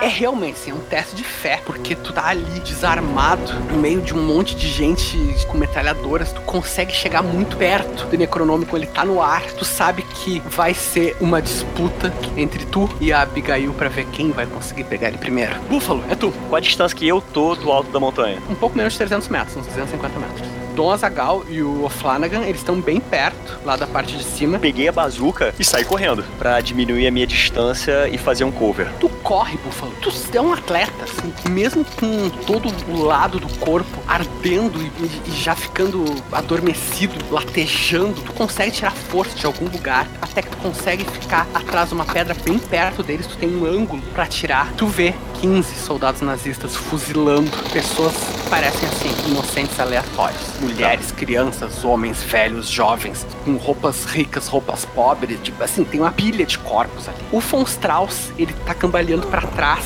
com um buraco de bala no peito. O Necronômico tá no ar, girando. Tu vê que a Abigail, aquela alemã alta, com o cabelo platinado que vocês conheceram no manicômio, ela tá lá. Agora tu reconhece que ela tem os olhos bem esbugalhados, separados e a boca bem larga, que antes parecia só uma idiosincrasia do rosto dela, mas depois que tu conheceu ó, a dona Sapa lá, a Frau Eisenkimmer, tu sabe que é um traço de uma criatura tocada por Cthulhu. Nossa. Outro homem que está lá, um homem baixo, um rosto ovalado e um bigodinho esfiapado, Heinrich Himmler. Tu vê, cara, dois daqueles monstros que eu descrevi pro Alexandre, uma mistura de sapo, peixe, sem rosto, todos deformados, e tu vê um monstro também, dois metros de altura, muito musculoso, coberto de escamas, dentes afiados, olhos esbugalhados. É um homem sapo, peixe, que exatamente que nem a Frau Eisenking. Ô Flanagan, é tua vez. Eu vou tentar pegar eles por trás do lança-chamas. Já guardei a, a Luger na Os cintura. soldados que estão fuzilando ali, que estão fazendo sacrifício, Isso, isso. pega o lança-chamas, faz teu teste. Nove. Tu acerta eles um pouco, tu consegue dar uma lambida com o lança-chamas nas costas dele. Quatro deles, tu vê que estão quase mortos, eles estão no chão pegando fogo, ah, gritando. Um deles começou a apertar o gatilho, atirando pra todos os lados. Katia Flávia! o Heinrich Himmler grita. E a Abigail vai tentar pegar. Ela vai fazer uma disputa de destreza com o Dom Azagal. A Abigail rolou um 19. Porra, não tem nenhum bônus de fé, nada disso, não. Cara, tu, na verdade, tu tem um homem de fé, embora do lado errado da guerra, da história, ele te deu o casaco dele, um gesto de caridade. No meio disso tudo, cara, tu sentiu uma coisa no bolso. É uma faca, mas não uma faca militar. É tipo uma faca que um aldeão pode usar pra fazer algum trabalho manual. Pô, tu quer que eu esfaqueie a mulher? Eu sou um padre, cara. Porra, é guerra. Caralho, que dilema, que filha da puta. Deus perdoa, Deus perdoa. Não matarás. Tu sabe que realmente isso vai contra a tua fé. Compensação, tu tá vendo que ela tá quase pegando, se tu não tem muito tempo pra decidir. Eu não vou jogar faca, Leonel. Esse não é o Dom Azagal. Eu vou jogar minha Bíblia. Cara, agora a gente vai ter a prova. O que que é mais forte, se é a Bíblia ou o Necronômico. Cara, Vai com fé, vai com fé. faz teu ataque, cara. 15. Pega aquele Novo Testamento que o guarda, aquele guarda infeliz do bunker tinha te dado, arremessa ele, sem nenhuma técnica, mas com a força saída do desespero. Não é desespero, é fé. Cara, aquele pequeno objeto voa em direção ao necronômico, bate na capa, ele gira só o suficiente pra sair das mãos da Abigail e cair no chão. Ha! Porra! aí, Dona agora é foda demais, cara. Todo mundo querendo que eu matasse a mulher. Por que que vocês acham que eu sou que padre, mano? O livro cai no chão, nisso, Heinrich Himmler, sem parecer se abalar, aquele homenzinho com um rosto covarde, ele dá um passo na direção do livro e, com o próprio livro no chão, começa a entoar palavras. Seguinte, tem três pessoas que podem fazer esse ritual. Um deles já tá muito ferido, que é o von Strauss. A outra é a Abigail, que tá ali. O outro é o Himmler. Heinrich Himmler começa a, com a sua voz fina, esganiçada, entoar palavras. Ele tá meio curvado, assim, não conseguiu pegar o necronômico, mas ele parece estar desesperado para fazer o ritual a qualquer custo. Ele fala essas palavras em um idioma que nenhum de vocês entende, porque não é um idioma da Terra. As nuvens que já eram pesadas ficam ainda mais negras. A chuva cai de forma ainda mais torrencial. Um relâmpago cai muito perto da ilha. Logo em seguida, um trovão ensurdecedor e o próximo relâmpago cai na própria ilha. Strauss já tinha começado o ritual. Esse ritual tem cinco rodadas. O Strauss já fez uma antes de vocês conseguirem chegar, mas felizmente ele foi interrompido pelo Faraday. Heinrich Himmler conseguiu fazer mais uma agora. Como eu falei, as nuvens ficaram mais negras, a chuva ficou mais torrencial, um relâmpago caiu. Todos que estão ali em cima estão vendo. O mar que já estava revolto, agora parece borbulhar. Uma região gigante do mar, assim, quilômetros e quilômetros de extensão, parece borbulhar. As ondas agora têm altura de dezenas e dezenas de metros. A segunda rodada do ritual foi realizada. Tem mais três. Se eles conseguirem fazer mais três rodadas desse ritual, o mundo tá condenado. E vocês são os únicos que podem fazer alguma coisa. Então, eu tô a quantos metros de distância dessa zorra toda? Cara, agora tu tá a uns menos de 100 metros. Eu consigo ainda fazendo um correr, me aproximar mais fazendo um cover, sem ser acertado? Ah, cara, é muito difícil agora. Tu tá muito perto. Cover de pode- qual banda que tu vai fazer?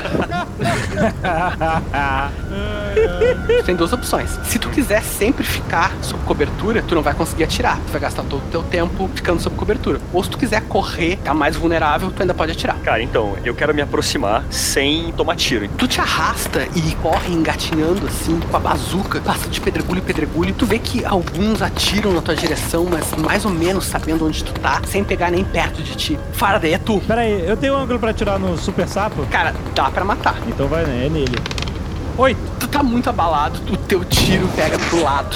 Dom Azagal, Me, me descreve o que eu tô vendo. O Necronômicon tá no chão, Himmler tá agachado, lendo o ritual. Abigail tá bem perto de ti. O Von Strauss tá um pouco mais longe, alguns metros, com a mão no peito. Vocês veem que três pessoas que iam ser sacrificadas tentam correr com as mãos amarradas assim, uma tropeça, tentando salvar a própria vida. Tem 15 soldados nazistas muito perto de ti e as três criaturas, né? Os dois da raça mestra e mais Deep One, né? Que é só o, o peixe sapo. Desses 15 aí, tem uns que já estão meio queimados. É verdade, tem 11 só, tem 11. Eu vou me jogar em cima do livro. Nossa, Gal, tu te joga em cima do Necronômico, tu vê que ele dá um solavanco contra ti, meio que levanta o teu corpo, que é leve, e tu ouve a voz de Nelatotep. Nossa,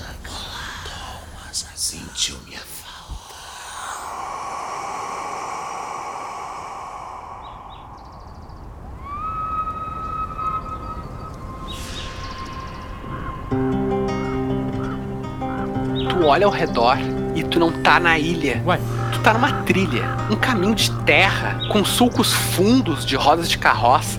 Dos dois lados, colinas altas, parecendo montanhas. O sol bate na tua cabeça, agora coberta de cabelos. Tu consegue inspirar e sentir o ar daquela terra ainda intocada, repleta de natureza. Ao teu redor, cavalos, carroças rangendo, pessoas intrépidas desbravando em direção ao oeste. Isso tudo existe, existiu na tua juventude. Uma outra terra, muito longe daqui. Pareceu até uma outra vida. Isso não é uma alucinação, isso é uma memória. Mas pra ti é a realidade. E tu não tá na Espanha, tu não tá em Roma, tu não tá em Heligoland. Tu tá numa enorme terra bravia, tomada por fora da lei, pioneiros selvagens. Tu sabe que tu tá lá pra oferecer uma, alguma espécie de conforto espiritual. Tu sabe que tu tá lá numa missão. Tu lembra exatamente da missão. Tu ouve o pipocar de tiros ao teu redor. Tu tá sendo atacado. Vocês estão sendo atacados. Tu tá no meio de um grupo, um grupo de viajantes. Dom Azagal. O que que tu faz? eu vou dar um tapa na minha própria cara. Faz um teste de vontade, Dom Azagal. Três. A mão que tu mal reconhece por ser jovem, por ser cheia de vigor, bate em cheio na tua bochecha. Tu abre os olhos e tu não tá mais naquela trilha ensolarada, sendo alvo de tiros. Um primeiro momento, parece que tá tudo mais tranquilo. Mas então, Dom Azagal, uma bola de gelo no teu estômago te faz notar que tu tá, talvez, num dos piores momentos da tua vida. Ao redor, tudo é frio, não há mais sol, apenas neve. Tu tá jogado num canto, ferido, cheio de dores. Tu olha ao teu redor e tu vê as mesmas pessoas que estavam na caravana, mas elas não são mais pioneiros com sonhos altos e tentando fazer uma vida nova no oeste. Elas são sobreviventes desesperados. Tu sabe que algumas delas já cometeram ou estão para cometer os atos mais terríveis que um mortal pode ser capaz.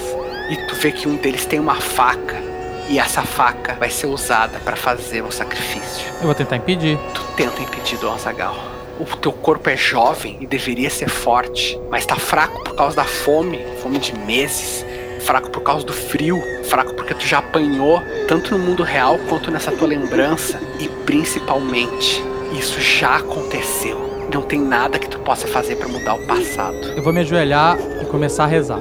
Creo em Deus Padre Todo-Poderoso, Criador do cielo e da terra. Tu só vê a faca descendo como se fosse algo inevitável, algo que tu não, não consegue mudar, algo que tu viu e que tu nunca mais vai poder não ter visto.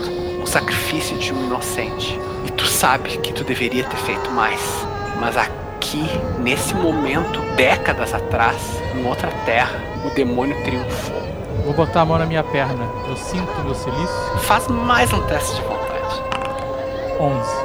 Tu tá sentindo muitas dores. As dores se confundem, dores na realidade, dores na memória. Mas tu nota uma dor específica, a dor que te aproxima de Jesus Cristo, o silício na tua perna. Eu vou apertar o silício. Tu sente aquela dor mais aguda. A neve desaparece para se transformar em uma tempestade, uma chuva. Aquelas pessoas esfarrapadas desaparecem e são substituídas por nazistas. E o oeste americano é substituído por Heligoland. Tá com o Necronômico nos braços. Tu ouve uma voz. Eu quero saber por que é que você insiste tanto. Saia da minha mente, demônio. Suas palavras e suas ilusões não vão me enganar. Por que é que você está fazendo tudo isso? Você tem poucos anos nesse mundo. É um mundo que nunca mais vai ser o mesmo. Por que é que você está insistindo? Por que você não se junta a nós e se entrega à morte? Ou se entrega a mim, Dom Azaghal? Eu nunca te dei a mão, demônio. E eu faço isso porque eu acredito em Deus e eu sei o que Ele quer para as pessoas. E não é o que está acontecendo nesta ilha. E aí eu me agarro no livro. Dom Azaghal! O que Deus quer para o mundo não tem a menor importância. Deus existe, você acabou de afirmar. Só deixando aqui. Só existem os velhos deuses, Dom Azaghal. E o que os homens querem? Eu vou lhes mostrar o que os homens querem para esse mundo. Eu vou lhes mostrar o que é que você está se sacrificando para defender. Tu vê, Dom Azagal, clarões na tua cabeça. Tu vê pessoas marchando por estradas, morrendo de fome, morrendo de cansaço, vestidas em trapos, sendo conduzidas por soldados nazistas em marchas de centenas de quilômetros à morte. Tu vê pessoas dentro de câmaras de gás, nuas, muito magras, morrendo a centenas, aos milhares. Tu vê explosões capazes de obliterar cidades e da bola de fogo surge uma coluna, então uma espécie de cogumelo feito de fumaça, fogo, algo que Dom Azagal nem, nem mesmo entende. Um poder de destruição que é bíblico, é a única palavra para descrever. Isso é apenas vocês. Isso não tem nada a ver conosco. É esse o futuro que você está lutando para proteger, Dom Azaghal. Isso é o que os homens querem. Mas eu não estou aqui para defender os homens, eu estou aqui para trazer a palavra de Deus. Aí eu vou levantar com a porra do livro. Tu levanta, abraçado no livro, o livro mesmo tá se debatendo. Agora sim é um teste de fé, faz um teste de vontade. Agora tu tá fudido comigo, Leonel. 19!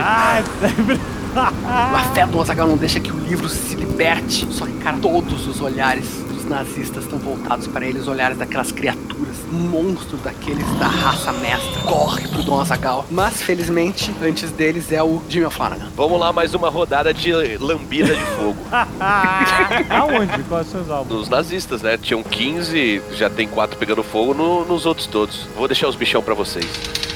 16. Tu te aproxima e vai queimando eles, cara. E Cinco deles começam a pegar fogo. Alguns começam a atirar contra ti, mas acabam não conseguindo mirar por causa da agonia. Os rostos deles ardem em chamas, os uniformes pegam fogo. Aquele emblema da cabeça de Cthulhu, onde deveria ser a caveira, se derrete. Tu mata mais cinco deles.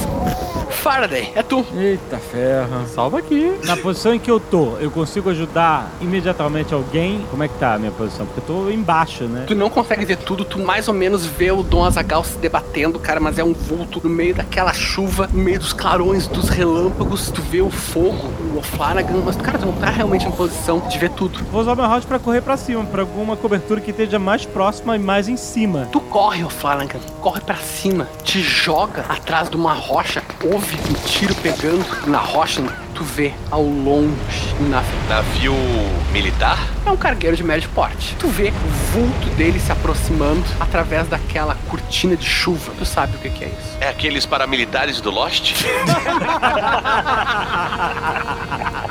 Aí fodeu. Dom Azaghal, tu sente as garras de uma criatura que não é humana nos teus ombros. Ele vai tentar te atacar, mas ele não vai tentar fazer dano. Ele vai tentar te jogar pra te fazer soltar o Necronome. Ele rolou um natural. Um Caraca. É incrível o poder do Dom Azagal, cara. A criatura do Azaghal ela te pega pelos ombros, ela te joga no chão, mas tu rola e te abraça no Necronômico, tu não solta, o livro se debate na tua mão. Cara, tu sabe que tu tá completamente indefeso ali, mas tu tá protegendo aquilo com a tua vida. A Abigail puxa uma arma, aponta pra ti. Caraca! É muito difícil dela errar. Vai, Leonel, joga teu jogo aí. Cara, é muita maldade com o Dom Azaghal. Olha, o Leonel tá, tá reticente. Assim, eu não tenho coragem de falar esse valor. Nossa! Não, não é por isso. O que, que é? É um natural, cara. cara, eu rolei 2-1 em seguida. Isso é fé, amigo! Isso é fé, isso é poder de Deus! Sangue de Jesus tem poder, rapaz! Cara, a Abigail puxa a arma, ela aponta pra ti, Dom Azagal. No mesmo instante, um relâmpago cai muito perto, distrai ela, ela atira, ela acerta um dos da raça mestra. O bicho tem que ficar puto com ela. Cara, foi dois um natural, o bicho ficou puto com ela. O bicho se volta pra ela em fúria. Aquela criatura sem rosto pula em cima da Abigail. A Abigail dá um grito, ela cai no chão, atira mais uma vez. A criatura ataca ela com as garras. E agora os dois são inimigos em combate. O Von Strauss fala: Não, não, não deveria acontecer assim. O Deep One, aquela criatura meio sapo, meio peixe, com os dentes afiados, é o último que vai Porra, tentar. caralho! Cara, tu te agarrou no Necronômico no meio do ritual dos caras, o que tu quer que eu faça? Mas eu tenho fé, cara, me ajuda aqui. Não, eu, eu, eu, eu não. Joga o teu dado aí, Leonel! Joga o teu dado! Eu tô sentindo, vou- tô jogando dado de cultura e tô sentindo que esse aqui vai ser um 20. não, não foi um 20, mas foi um 15. Dom Azagal, tu resistiu tudo que tu pôde. Mas o Deep One ergue o teu corpo magro acima da cabeça dele, joga com toda a força, cai com força no chão. é um Dom Azagal, tu toma 11 de dano. Nossa, o velhinho quebrou o graveto. Rola por aquela superfície Eu tô irregular. imaginando o Dom Azagal tipo o Ulisses abraçado na Constituição de 1922. Dom Azagal faz o teste de vontade de novo. É pra que esse teste, hein? Pra ver se tu não solta o necronômico. Puta merda. Oito. Oito não dá. Talvez até mesmo a fé do Dom Azagal tenha seu limite, porque confrontado com tamanha força monstruosa, tu acaba soltando. O livro cai no chão aberto. Rimla se joga, pega o livro nas mãos e continua gritando outra parte do ritual. O mar borbulha. O vento fica mais forte, muito mais forte. Agora todos vocês vão ter muita dificuldade de atirar, porque vocês têm dificuldade até mesmo de ficar de pé. O vento tá empurrando. Pior não é isso, cara. Daquele mar borbulhante, uma coisa começa a emergir. Caralho. Primeiro parece uma espécie de ilha. Mas então todos vocês entendem. Vocês não querem entender, mas vocês entendem que é o topo de uma cabeça. Tu tá vendo, Thomas Faraday, aquela criatura emergindo do oceano, ao mesmo tempo teu navio se aproximando, cara. Tu já tá começando a discernir os contornos dele através da névoa de tempestade. Só que outra pessoa viu ele também, não tem como não ver, é muito grande. Von Strauss tá olhando pro oceano, cara, com uma expressão beatífica naquele rosto todo dele, todo deformado pelas queimaduras, vendo o senhor dele emergir. E ele vê o barco também, cara, e ele grita: Um barco! Um navio! Soldados, vocês precisam abatê-lo! E os nazistas começam a correr. Alguns daqueles nazistas que estavam ali fazendo sacrifício começam a correr, descendo o planalto, cara. E tu vê que eles estão indo em direção aos aviões. Uma onda de terror toma vocês. Tentáculo, tentáculo tamanho de um pequeno edifício começa a emergir do oceano. Não interessa quanta fé vocês tenham, não interessa quanta confiança vocês tenham na ciência, quanta racionalidade, quanta coragem. Não interessa se vocês queiram viver ou queiram morrer. Ali tá a prova concreta de que tudo isso é pequeno, insignificante, de que as vidas de vocês são nada. Esse mundo está sendo pisado mais uma vez por uma coisa que só pode ser descrita como Deus.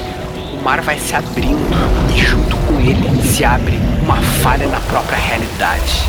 Uma espécie de desespero, uma tristeza, um profundo vazio existencial começa a tomar vocês quando vocês veem que a humanidade não é nada perto daquilo. Está surgindo do mar já existia muito antes do primeiro ser humano respirar e vai existir muito depois. Não interessa o que vocês façam, ali tá uma coisa eterna. A eternidade está surgindo dentro do mar, na frente de vocês. Os olhos de vocês não conseguem mais negar isso, porque isso é a eternidade e o mal encarnados. E vocês entendem, vocês não querem entender, mas vocês entendem que o desespero não é uma emoção. O desespero é a realidade. Ter esperança é uma ilusão. Nada disso existe. Só o que existe é o vazio. O vazio cujo senhor Cthulhu tá aqui na frente de vocês. Todo mundo faz o teste de sanidade. Não, Leonel! Eu tenho um susto aqui. Por, por que, que o dado caiu duas vezes? É porque.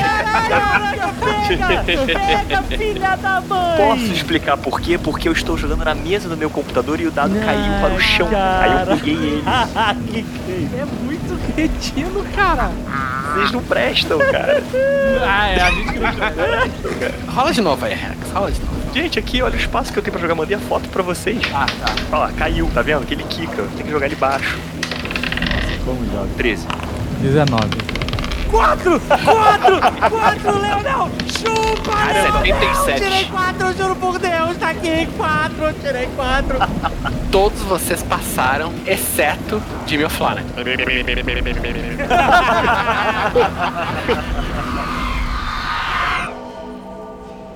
Ô Flanagan, tu não sabe como tu veio parar aqui. Na verdade, nada faz sentido, mas tu não te preocupa com isso, cara. Porque isso, no lugar que tu tá, isso não faz diferença. Tu abre os braços e tu vê que tu tem duas mãos, olha pra baixo, pra ti mesmo, e tu vê que tu tá usando uma batina, e tu abre um largo sorriso, porque esse é um momento feliz, um momento de festa. À tua frente tá uma congregação de pessoas sentadas em bancos, quase todos eles também sorridentes, olhos de um olhar fervoroso. Tu tá atrás de um púlpito dentro de uma igreja, tu ainda é um padre, tu tá vendo, cara, os primeiros bancos, nas primeiras fileiras, tá a tua família. E na primeira fileira, ao lado do teu irmão, tá a tua sobrinha. Alguma parte de ti lembra, cara, que essa menina não não tá mais viva. Alguma parte de ti lembra que ela morreu assassinada por cultistas muito tempo atrás, antes de vocês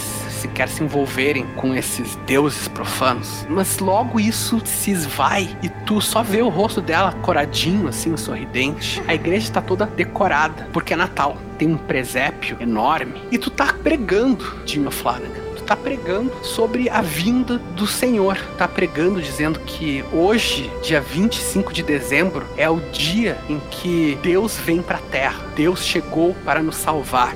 Isso é um momento de alegria pra ti. Alegria muito intensa mesmo, cara. Tu sabe que lá fora tá frio, tá nevando, mas aqui dentro tá bem quente, assim, a igreja tá toda iluminada por muitas velas. E tu olha aquela congregação e além da tua família, além da tua sobrinha, tem mais uma cara conhecida num dos primeiros bancos. Um homem, um bigodinho, assim, uma camisa de seda vermelha, um rabo de cavalo. É o cigano Igor.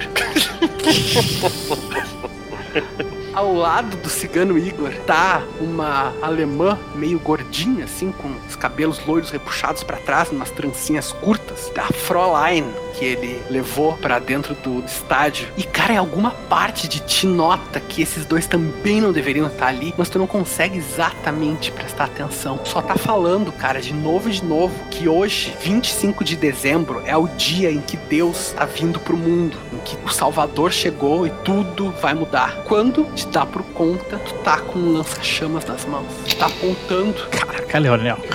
em direção à congregação, cara. E eles estão olhando pra ti com sorrisos. Daqui a pouco os sorrisos começam a se desfazer, eles não estão entendendo direito o que, que tá acontecendo. Tu ouve uma voz atrás de ti. Queime! Queime! Vamos! Você sabe o que quer. Você já fez isso uma vez? Você pode fazer de novo. E aí, cara, o que, que tu faz? Eu vou botar o lança-chamas dentro da minha boca e apertar. Cara, tu coloca, tu tá tremendo, tu já vê que tu não tem mais as duas mãos, tu só tem uma, mas tu consegue com o coto do teu pulso tu estabilizar o cano do lança-chamas, o teu dedo toca no gatilho e tu ouve uma voz. Você pode tentar, mas não vai conseguir. Não vai conseguir porque o que você fez já está feito, Flanagan. O cigano já morreu. A garota inocente já morreu. A sua sobrinha já morreu. Você acha que é dando cabo da sua vida patética que vai conseguir se redimir? Tu olha pra baixo, tu vê que tu já não tá mais de batina, tu tá com as tuas roupas normais. E ele fala: Vamos então, aperte o gatilho. Queime! Queime! E veja se isso resolve algo. Morra! E venha para perto de mim. Eu apertei, apertei. Cara, tu aperta o gatilho. Tu sente por só um segundo, tu sente o calor. Então teu rosto é tomado uma ardência insuportável. Logo, cara, tua cabeça tá coberta de chamas. E tu vê a congregação, através das chamas, sorrindo agora, sorrisos largos, e estão batendo palmas. Começam a cantar uma música de Natal. Tu sabe que é porque o Salvador tá vindo. Este é o dia da vinda do Salvador, da vinda de Deus para o mundo. Tu ouve a risada de Nerlapotep, meio ao rugido das chamas. A risada se mistura com a música natalina, com algo, um, algo diferente, cara, algo irritante que tá no fundo, que começa a ficar cada vez mais intenso, começa a tomar cada vez mais a tua audição. fazendo? Eles... Ô, Flanagan! Você não perca pra nada! Eles vão vencer! Que isso, Ô, Flanagan! Digo Flanagan, tu é tirado da tua alucinação pela voz do Dom Azagal, estridente, que parece cortar os teus ouvidos. Por um segundo, o mundo real se desenha na tua frente e tu vê alguns nazistas correndo pra longe, mas um deles tá parado na tua direção, uma arma apontada pra ti, tremendo, meio assustado com a tua própria loucura. Ele vai atirar. Ele tá em choque, ele até conseguiu atirar, mas tu vê que foi sem mira, assim, cara. Foi simplesmente apertando o gatilho às cegas. Ele te erra por muito pouco, mas tu permanece impassível, olhando tudo aquilo e só com a voz do Dom Azagal e as lembranças da risada e da música natalina na tua mente. Deus como um gado! Não presta pra nada! Homem sem fé! Faz alguma coisa! Eu vou olhar pro Dom Azagal e falar: Posso voltar pro inferno? Tá maluco, Flanagan? O inferno tava melhor que você matracando aqui, caralho. Viro pro cara que atirou em mim, lambida nele, né? Vou andando na direção dele, acionando o fogo da Katia Flávia aos pouquinhos. Tu vê que ele parece não ter mais controle das próprias pernas. Tu vai chegando mais perto e ele não consegue apertar mais o gatilho. Simplesmente fica com a arma apontada pra ti. Tu vê que ele tenta rasgar as próprias roupas. A boca ainda tá aberta, como se ele estivesse tentando gritar. E o próprio corpo tomba, inerte, mas ainda pegando fogo. Búfalo, os caras que desceram pro avião, em direção ao avião, eles estão aqui a distância de mim. 150 metros, eles correram a toda velocidade. Tá, eu vou fazer o seguinte, eu vou descer pra tentar impedir eles. Eu vou tentar correr o máximo que eu consigo chegar perto. Quando eu tiver a distância certa, eu mando o tiro de bazuca. Faz um teste de atletismo. É fácil. Então, 15 mais 4, 19. Tu corre, cara, muito rápido, mesmo com o- todo o lado do teu corpo latejando. Tu vê que são quatro que desceram. Tu consegue chegar perto de dois que ficaram mais pra trás. Pode dar o teu tiro. 13. Tu aciona a bazuca. Imediatamente o obus vai zunindo em direção aos homens. Um deles ainda olha pra trás, uma expressão tomada pelo pânico. Mas ele e o cara que tá do lado somem numa explosão, uma verdadeira bola de fogo. Tu não ouve nem um grito. Matei dois. Matou dois, só que tu vê que os outros dois estão conseguindo chegar nos aviões. Enquanto isso, Dom Azagal, jogado no chão, tentando ficar de pé, mas as tuas pernas não respondem direito. Tu é banhado por uma espuma gelada que vem de longe. A chicotada de uma onda enorme bate nas tuas costas. Tu te desequilibra, teus sapatos resvalam nas pedras úmidas e tu nota quando um tentáculo gigantesco se ergue do oceano. Tu sabe que aquilo é o demônio e esse demônio tá em carne e osso, se é que se pode chamar assim, na tua frente, cara. Von Strauss e o Himmler, eles parecem estar em êxtase. Eles estão num transe, assim, o Himmler com os olhos fechados, o Von Strauss tá com os olhos pra trás, assim, tu só consegue ver o branco. Não sei nem falar em espanhol, vou falar em inglês. The power of Christ compels Tu Fala espanhol aí, porra. O poder de Cristo me obliga. Tá bom, tá bom. Tu vê que os soldados eles estão ainda executando as vítimas, realizando o ritual. Mesmo eles não conseguem resistir, mesmo aquelas mentes distorcidas acabam quebrando.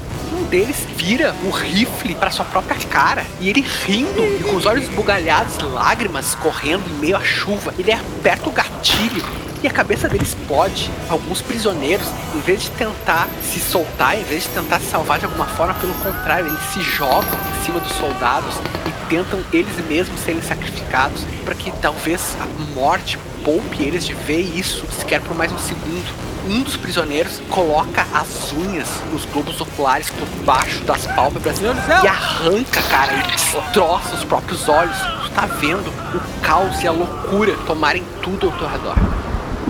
Búfalo. Os dois oficiais da SS continuam correndo, tu tá atrás deles.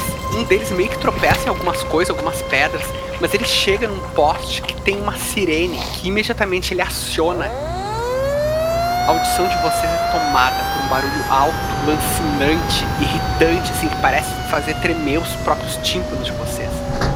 A porta de um alojamento ali perto abre com um repelão e três homens saem correndo. Tu vê que eles estão com umas jaquetas forradas com pele. São pilotos, cara. Tem quatro aviões, mas só três pilotos saem do alojamento. Eles rapidamente chegam até lá, já sobem nos aviões e começam a acionar, cara. Tu vê que eles vão levantar voo daqui a pouco. Tem alguma coisa ali, alguma bateria antiaérea, alguma coisa pra, pra proteger de ataque aéreo, alguma coisa ali perto? Tem algumas baterias antiaéreas. Essa ilha, ela é muito protegida. Realmente é uma base militar, só que tá com relativamente pouca gente agora. Cara, vou correr pra uma bateria antiaérea dessa. Correndo. Beleza, cara. O mar se parte mais uma vez e um pouco mais daquela coisa, aquele deus profano começa a surgir. Demônio. Demônio. É Deus. É um demônio. Um par de olhos emerge do mar revolto, então outro e outro. E aqueles que sequer ousam olhar para o que está acontecendo não sabem se realmente a coisa tem muitos olhos ou se alguma ilusão de ótica, algum efeito. Se vocês tentassem realmente descrever o que, que vocês estão vendo, o que seria o rosto dessa coisa, vocês não conseguiriam. Tem muitos elementos e eles parecem até mesmo contraditórios. Meio àquela profusão de olhos, um tentáculo, e vocês notam que existem olhos nas próprias ventosas. Vocês veem claramente um deles se abrir e rolar, e ele parece olhar para cada um de vocês. Um vulto de asas toma o próprio horizonte, como se elas se estendessem até onde a vista de vocês alcança. E aquilo é grandioso demais e ao mesmo tempo é bizarro demais. Todos vocês façam um teste de sanidade. 32. 27. Bora, Isaac Newton! 21. 22. Todos vocês passaram. Vocês veem que o deus monstro Demônio. eh, tá emergindo. Você pode chamar de outro nome. Você pode chamar de mochila de criança. Você pode chamar de... Como é que é o nome de demônio aí? É... Sinteco gelado, Pazuzu. Áudio no zap. Áudio no Não, não, não. Áudio no Instagram. Áudio do Instagram, muito bacana. Ligação de número desconhecido. Mas enfim, além dele, vocês veem que começam a chegar mais reforços. Reforços de demônio? Não, reforços de nazistas. Ah. Vocês que veem Katia Flávia tá com fome. Só que muitos deles não conseguem nem tolerar o que tá acontecendo. Vocês veem que dois ficam de joelhos, chorando, se agarrando em si mesmos, por não conseguir aceitar, não conseguir entender. Mas não são todos. Tem mais uns 10 que estão correndo armados na direção do O'Flanagan e do Dozagal. Pode vir. Eu tô vendo isso? Tu tá vendo, cara, tá longe de ti, mas tu, mas tu tá enxergando. Eu recarrego o rifle rapidamente, bala por bala, com memória muscular da guerra e miro. Faz teu teste. Tu olha na mira aqueles homens correndo na direção do teu amigo, do teu colega, do teu, enfim, do teu aliado contra uma coisa muito pior do que qualquer rivalidade que possa existir no mundo. E tu não pensa, cara, tu só deixa os teus braços e o teu dedo agirem. Tu olha na mira a cabeça de um daqueles nazistas e tu nem sente o teu dedo apertar o gatilho quando a cabeça dele se faz numa névoa vermelha e tu já parte pro próximo, engatilhando o rifle. Eles estão morrendo aos poucos na mão de vocês, mas isso não parece deter eles. Eles têm um verdadeiro fanatismo. Alguns deles se entregam para que os outros possam chegar até o Jimmy O'Flanagan. E tu, O'Flanagan, o que, que tu faz? Tem algum, algum lugar mais próximo deles que eu posso me proteger? Tem alguns daqueles sacos de areia, sabe? Que eles fazem, fazem cobertura. E tem pedras mesmo. A ilha é muito pedregosa, muito irregular. Tu pode arranjar um lugar para se esconder também. Eu vou sair correndo, me jogar atrás desses sacos de areia pra ficar mais próximo deles, mas já me posicionando pra acender o- a Katia Flávia. Vamos ver. 18. Caramba! Ô Flanagan, tu vai correndo por entre aquelas pedras escorregadias, mas tu consegue manter o teu equilíbrio até que tu te joga atrás desses sacos e imediatamente tu ergue o teu lança-chamas, acende a chama piloto e tu vê aqueles soldados próximos de ti. Eu vou fazer a lambida flamejante. Rola o D20, velho. 13. Eles estão perto. Aquele fogo ruge. Tu escreve o ar com o lança-chamas. Imediatamente, cara, aqueles rostos começam a derreter, são pegos nas labaredas.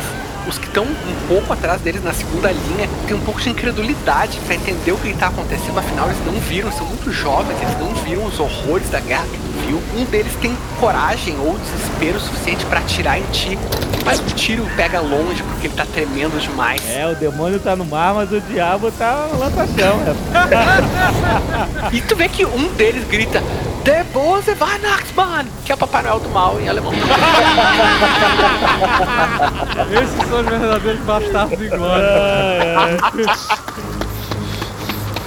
Búfalo, tu continua correndo, toda a lateral do teu corpo latejando com cada passo. Cada vez que a sola da tua bota bate forte na pedra, todo o teu corpo parece explodir com dor, mas tu ignora isso, tá muito acostumado Eu tô correndo a xingando assim, Katsu, Katsu, Katsu.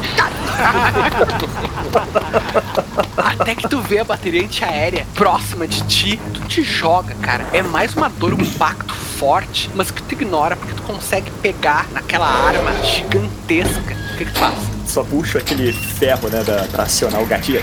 Viro a- toda a bateria na direção do primeiro que eu vi de Morir naziste! Faz teu teste, cara. 15 mais 7, 22. um dos aviões ia fazer um mergulho, talvez pra atirar nos seus próprios amigos. Tu vê que tu pega ele cheio, tu acerta o nariz daquele avião, tu chega a pegar o próprio piloto, né, bem na frente assim. Tu vê que as duas asas voando cada uma pra um lado. Já vou, já vou posicionar pra segunda. Faz uma marca aí, Rex. Dom Azagal, Ai, meu Deus. Tá muito difícil levantar, cara. Faz Eu tô rezando aqui, eu não quero levantar, eu quero ficar de joelho. Tu tá de joelho sentindo aquela umidade encharcar as tuas calças e tu sente uma mão no teu braço, cara. Não é umidade não, não é umidade não. Tu vê que tem um soldado, um cara muito jovem, quase um garoto, e ele tá falando alguma coisa em alemão que tu não entende. Mas ele parece estar implorando, cara. Ele tá tentando te abraçar como se fosse ten- tentasse pegar algum conforto contigo. Ele fala. Tu quase não consegue te mexer de tanto que aquele, que aquele garoto tenta te agarrar, meu, em busca de um pouco de conforto. tu ouve um urro perto de ti. O próprio garoto fecha os olhos, forte, assim, por medo, cara. Um medo infantil, né? Ele é um soldado nazista, mas aqui ele é praticamente uma criança. E tu vê que é uma daquelas criaturas, meio peixe, meio sapo. O garoto, quando ele ouve esse urro, te solta, acaba quase te empurrando assim, e ele sai correndo. Ele tropeça, escorrega numa das pedras. Tu vê que ele vai rolando pra baixo, em direção ao mar. Talvez um destino mais piedoso do que ver o que tá se desenrolando aqui. Porque à tua frente, aquela criatura ergue uma das garras, dá um golpe na Abigail. Nossa! Ela cai pra trás sangrando e ela grita alguma coisa. que Pra quem fala alemão é bin eine von euch! Bin eine von euch! Eu entendo. Eu sou uma de vocês! Eu sou uma de vocês! Mas a criatura, num ódio cego, não procura entender, cara. Simplesmente ergue outra garra e desce em direção dela. E o sangue espirra pra cima. Bem feito. O Rima consegue pegar o Necronômico se arrastando e ler mais uma parte do ritual e os ventos ficam ainda mais fortes. Agora vocês parecem estar no meio de um furacão, um relâmpago cai bem no meio de vocês. Não pega um de vocês por muito pouco. Vocês ficam cegos, mal conseguem enxergar naquele clarão. e Cegos e agora? surdos, né, malandro? cegos e surdos. E loucos, e loucos. Cegos, surdos e loucos. E agora, que era só o topo de uma cabeça monstruosa e um tentáculo, é muito mais do que isso. Algo tão gigante que parece que vai engolir o oceano inteiro. O espaço, as noções de tamanho não fazem sentido, porque ele parece maior do que o próprio mundo, ao mesmo tempo que ele está emergindo do oceano. A cabeça emerge, deixando vagalhões de água do mar caírem. Vocês veem olhos gigantescos que parecem estar olhando direto para todos vocês. Veem dezenas de tentáculos, tentáculos saindo do que seria a boca dessa criatura, cada um muito maior do que qualquer coisa que existe na natureza, só podendo ser comparado à engenharia humana. Um movimento desses tentáculos é suficiente para fazer uma onda capaz de afundar um navio. Parece não haver mais chance, cara. O mundo tá muito perto, muito perto do fim.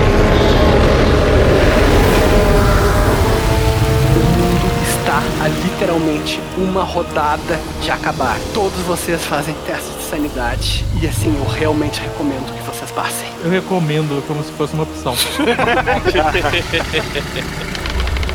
29. O Flanagan passou, 09. Dom Zagal passou.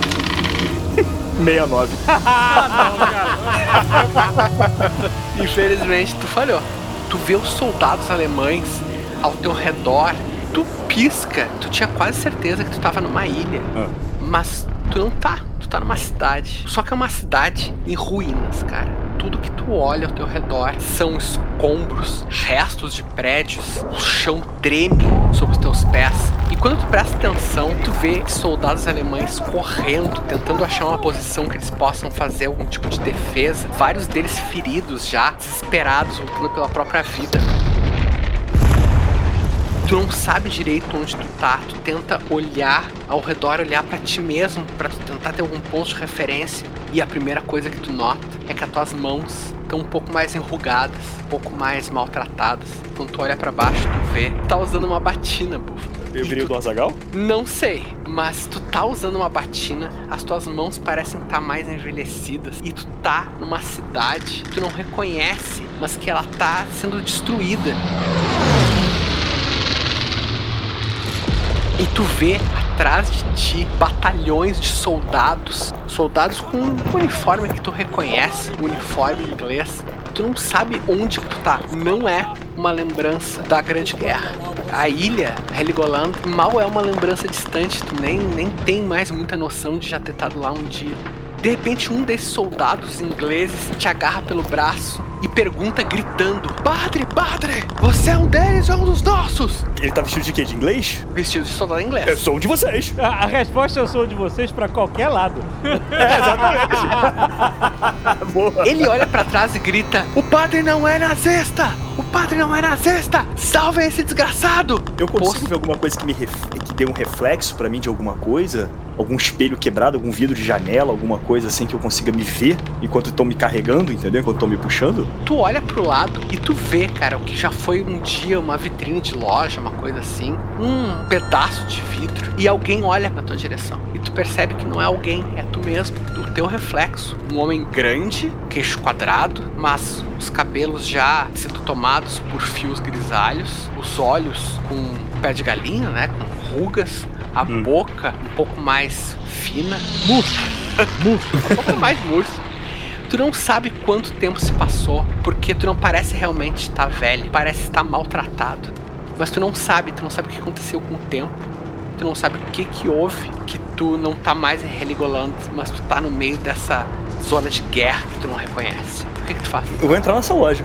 Quando tu desvencilha os soldados ingleses, um deles fala: Você não reconheceu? É, é Giacomo de Monte, é o Búfalo. E um outro fala: Búfalo? Como assim? Você não sabe quem é Búfalo? Essa geração está perdida mesmo. Búfalo, tu entra na loja. É, eu vou até o espelho, eu quero ter esse espelho. Tu acha um espelho, cara, um espelho quebrado, e tu te olha. É, é o rosto que tu conhece, mas ele tá castigado, com manchas, com rugas precoces, e ele tá um pouco distorcido. As tuas mãos, os dedos estão mais duros, os teus joelhos doem e rangem a cada passo. As tuas costas doem quando tu tenta ficar mais ereto. Os teus pulmões não conseguem mais se encher de ar completamente. Tu não sabe o que aconteceu com o tempo. Então tu ouve uma voz. Antes de olhar pra trás, dar aquela respirada assim, volta a ter aquela postura de, de lutador, mas mesmo dolorido assim, e vou virando pra trás, assim, aquele que vira com o tronco inteiro, assim, não vou virar a cabeça não. Tu vê que na sombra tem uma figura, um homem, um homem esguio, tu não consegue ver o rosto dele, tu na verdade tu não consegue ver nem a cabeça. A voz jovial fala: Ele está vindo! Ele está vindo! E você não vai sobreviver. Nenhum de vocês vai sobreviver. Vocês vão todos se juntar a mim. Vocês vão se juntar a mim aqui no escuro.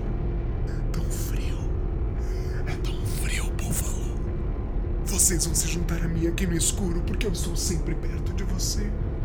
Quando você não está olhando, eu estou nas suas costas. Quando você abre a porta, eu acabei de desaparecer. Quando você fecha o armário, eu estou lá dentro. Quando você se deita, eu estou debaixo da sua cama. Está ouvindo? Eu estou sempre com você. E você vai vir pra junto de mim. Então você não conhece o meu Deus, né? Porque o meu Deus é maior do que você. Ele é único, ele é amor, e você não vai me vencer. Nem hoje, nem nunca. Ele está chegando. Ele está chegando e o mundo vai conhecer o vazio que eu já conheço. Essa é a diferença do seu Deus pra mim. O seu está tentando vir. O meu já está aqui. Olha! Olha que pupilo! Nossa, fiquei orgulhoso agora. Sem sacanagem. Ó, nossa, finalmente! A única resposta que tem é uma gargalhada. Palavras que vieram de ti, elas também não parecem vir do búfalo que tu mesmo conhece. Tem algo que tá em ti que tu mesmo não reconhece. E isso é como um verme que mastiga a tua mente por dentro. Tudo treme ao teu redor, tu mal consegue ficar de pé. E tu ouve a voz de um soldado inglês: Padre, padre, venha, venha, vamos sair daqui, você vai morrer, eu vou levá-lo para a segurança. Eu olho pro soldado rápido, assim, depois eu olho de novo pra sombra, assim, pra ver se ainda tá ali, entendeu? Tu vê que não tem mais ninguém ali, mas tu vê um sorriso. Por um segundo, um sorriso branco, então desaparece. Tá, eu, eu vou, vou correr com o soldado. Essa é a tua vida agora. Tu para de questionar de onde é que vieram essas memórias, de onde é que veio a memória de milhares e milhares de pessoas morrendo ao longo de uma guerra que tu não chegou a ver o começo, mas que tu simplesmente aceita que ela aconteceu. Toda essa vida que tu não teve, ela passa a fazer parte de ti. E agora essa é a tua realidade. Tu não lembra mais de Heligoland, é um- uma memória distante. Qualquer tempo que tenha passado entre Heligoland e agora, não importa. Essa é a tua vida. Tu é Giacomo de Monte, padre em 1945 na Alemanha, sendo conquistada pelos aliados e o regime nazista finalmente caindo. Faraday, faltou teu teste de insanidade. Caraca, Lenão, que chance eu tenho? Cara, tu pode rolar 15 ou menos. Deus do céu. 58. Faraday, infelizmente. Bolou no cuculo. Não! Faraday, tu tá te agarrando aos últimos frangalhos da tua sanidade. Eu, eu uma ação, por favor, uma ação eu ficar Tu não maluco. sabe mais o que tu tá vendo. Tu vê lá em cima homens lutando, só que eles podem ser criaturas. Tu vê uma criatura que tem escamas e dentes afiados e tu não sabe se aquele não é um dos teus amigos. Tu não sabe mais quem é quem. Tu vê aquela cabeça gigantesca, grotesca, emergindo do mar. Tu ouve uma risada de Nyarlathotep na tua cabeça. Tu não sabe se tu tá imaginando ou se aquilo é verdade. Tu tá vendo um navio, cara. Torce pra que o navio seja real, para que ele realmente esteja chegando. E tu ouve um zunido, algo que tu nem sabe o que que é, um grito. Todos vocês, na verdade, estão ouvindo isso. É um zumbido muito alto, como vocês nunca ouviram na vida. Tá vindo de cima, cara, vindo de toda a volta. Faraday, tu olha pra cima e tu vê dois caças. Depois tu vê que não, são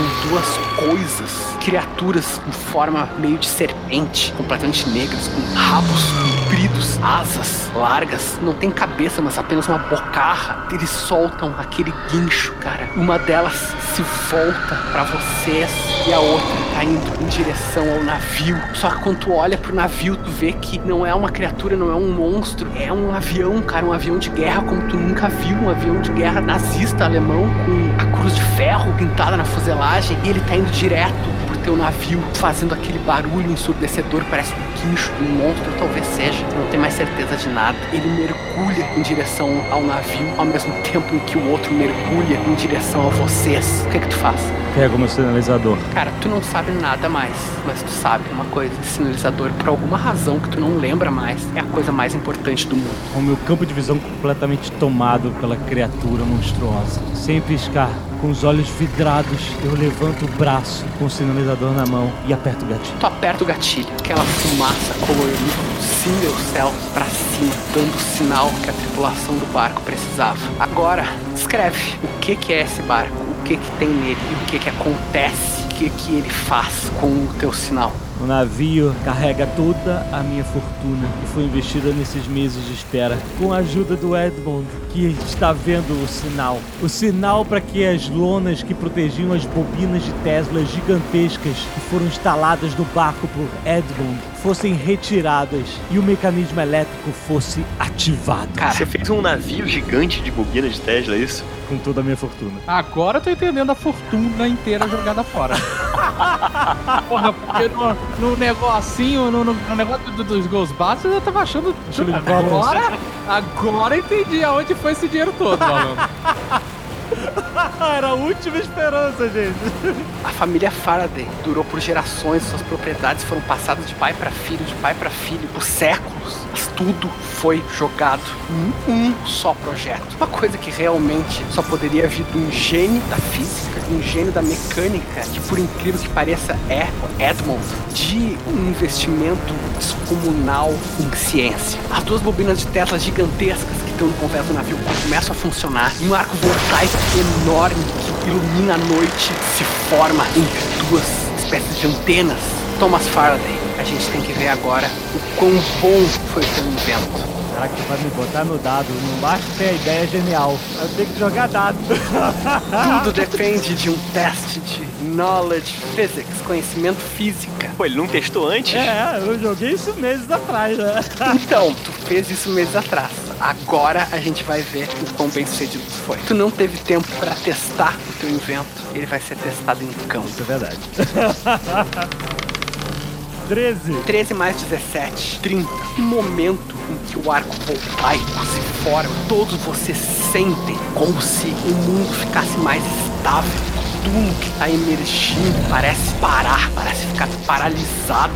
O mar ferve em volta dele como se duas forças antagônicas estivessem se chocando. É um alívio, vocês têm vontade de quase chorar de alívio. Faraday, o teu invento deu certo. Tu conseguiu fazer um campo prende, pelo menos por um tempo, esses deuses, essas presenças, outro plano de vibração. Tu ouve, cara, ainda um guincho, um guincho de um monstro. Tu tá com o sinalizador ainda pra cima, o braço estendido. Tu nem lembra mais de baixar esse braço. Tu não tá conseguindo mais pensar, cara. Tu olha pra cima e tu vê que o que vem na tua direção não é um monstro, porque os monstros tu conseguiu prender numa gaiola. É um bombardeiro. Ou uma coisa que tu não conhece, tu não sabe o nome porque ele foi inventado no ano passado e ele só será usado oficialmente pela primeira vez em combate ano que vem. Stuka, uma abreviação para Stutzkampfflugzeug. Saúde. Cara, tu vê o brilho das metralhadoras. Ele tá fazendo um rasante, metralhando toda a área onde vocês estão, os que estão mais longe dos próprios nazistas. Não é fácil para um avião atingir uma pessoa, a não ser quando essa pessoa literalmente sinalizou a posição dela. Cara. Faraday, ele vem zumbindo na tua direção, zumbindo e atirando. No meio daquela sirene, daquele zumbido, daquela coisa que parece um monstro, tu é ensurdecido pelo rugir das metralhadoras. Tu ainda tá com o braço pra cima, sinalizando a tua posição, e tu sofre dois descende de dano. Nossa, cara, é um negócio feito pra abater aviões e alvos em terra, né? Nossa, mãe. Tomou 41 mais 81. Cara, não, não, O foi obliterado. Faraday, ele não pega do lado, ele não pega de raspão, ele te acerta em cheio. Tu não sente nada, tu não consegue determinar o momento entre a vida e a morte, se é que isso existe. A tua loucura já é um turbilhão escuro, então tu é engolido por esse turbilhão. O zumbido vira silêncio, a breve dor que tu sentiu vira o nada. Búfalo, a tua vida ainda é aquela, ainda é a vida de alguém mais velho, de alguém mais maltratado, com outras memórias, quando tu começa a ouvir um barulho contínuo. Uma coisa rítmica quase. E tu não tá entendendo, porque isso não parece fazer sentido com os teus arredores. Tem barulho de explosões, tem gritaria, mas esse ritmo é uma coisa que não combina direito, cara. Mas em meio a isso, uma espécie de zumbido começa a tomar os teus ouvidos. O soldado inglês vira pra ti e fala algo. Tu não consegue escutar porque esse zumbido tá cada vez mais forte.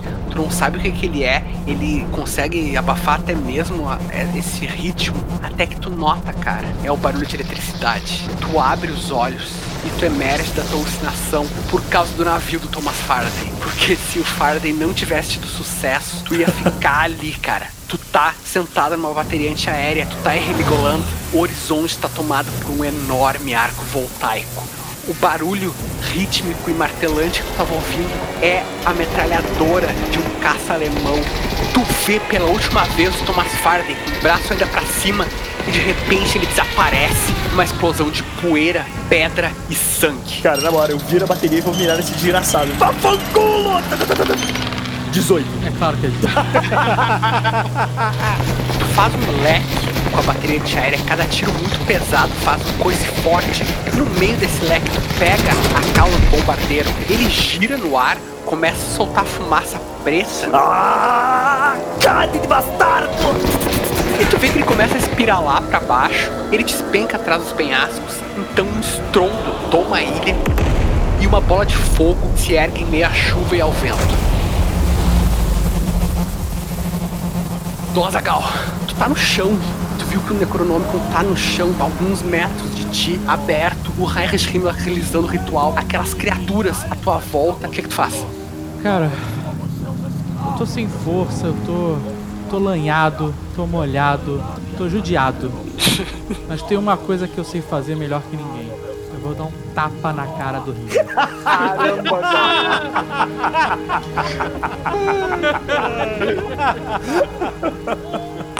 Treze. Se tu dependesse da tua rapidez, dificilmente tu conseguiria acertar um ataque. Mas tu depende da tua sagacidade. E numa fração de segundo tu raciocina. Tu vê que aquele homem tá distraído, tá fazendo o ritual e ao mesmo tempo ele sentiu aquele campo eletromagnético se formar. E tu dá um safanão nos óculos do Rio.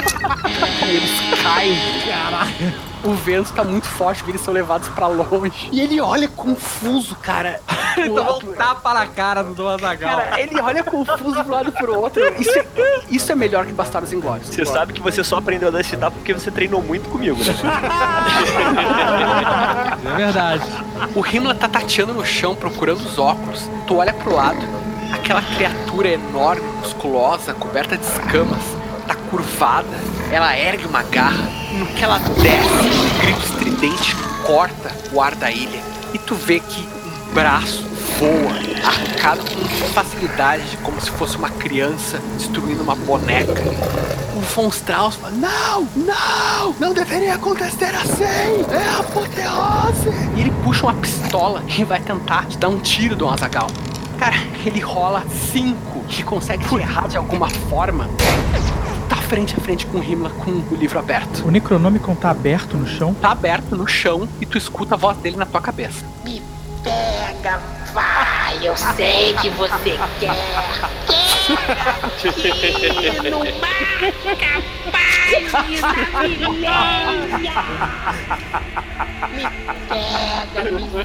segura, sinta minha pele rugosa. Me lembra aqui, o que a gente descobriu sobre o Necronômico mesmo? Vocês tinham descoberto que vocês poderiam usar esse ritual revertido, que exigiria conhecimentos de ocultismo, né? Vocês poderiam usar esse ritual revertido para desfazer alguma das coisas que tá acontecendo. Ou a própria criação da raça mestra, o chamado de Cthulhu. Mas assim. piadinha? Foi involuntário, desculpa. Ou a invocação de Cthulhu. Só que assim, Dom Azaghal, tu vai ter que ler e fazer um teste de ocultismo. E tu sabe que, sim, esse livro é profano. E isso sim é uma coisa que fere muito as tuas convicções. Sim, mas eu vou tentar ler o livro para reverter, não pra, pra invocar. Então, a convicção tá certa. vou tentar ler o livro, malandro. Da onde eu tô mesmo? Tu te arrasta um metro pelo chão até o livro. O que que tu quer fazer com esse livro? Qual o efeito que tu quer conseguir? Quero paz mundial. Eu quero fazer a chapeleta do capeta entrar de volta na água, caralho. Faz dois testes pra mim, por favor. Um é de ocultismo, que tu tem mais 20. 15. Tu lê aquele ritual, como assim, vocês sempre descobriram, tendo contato com o Necronômico, parece que ele é feito de propósito pra ser de fácil entendimento. Tu entende que tu pode usar esse conhecimento profano pra reverter, sim. Mas tem uma coisa que é muito fundamental desse ritual. É um sacrifício de uma pessoa inocente. Não tem, não tem ninguém.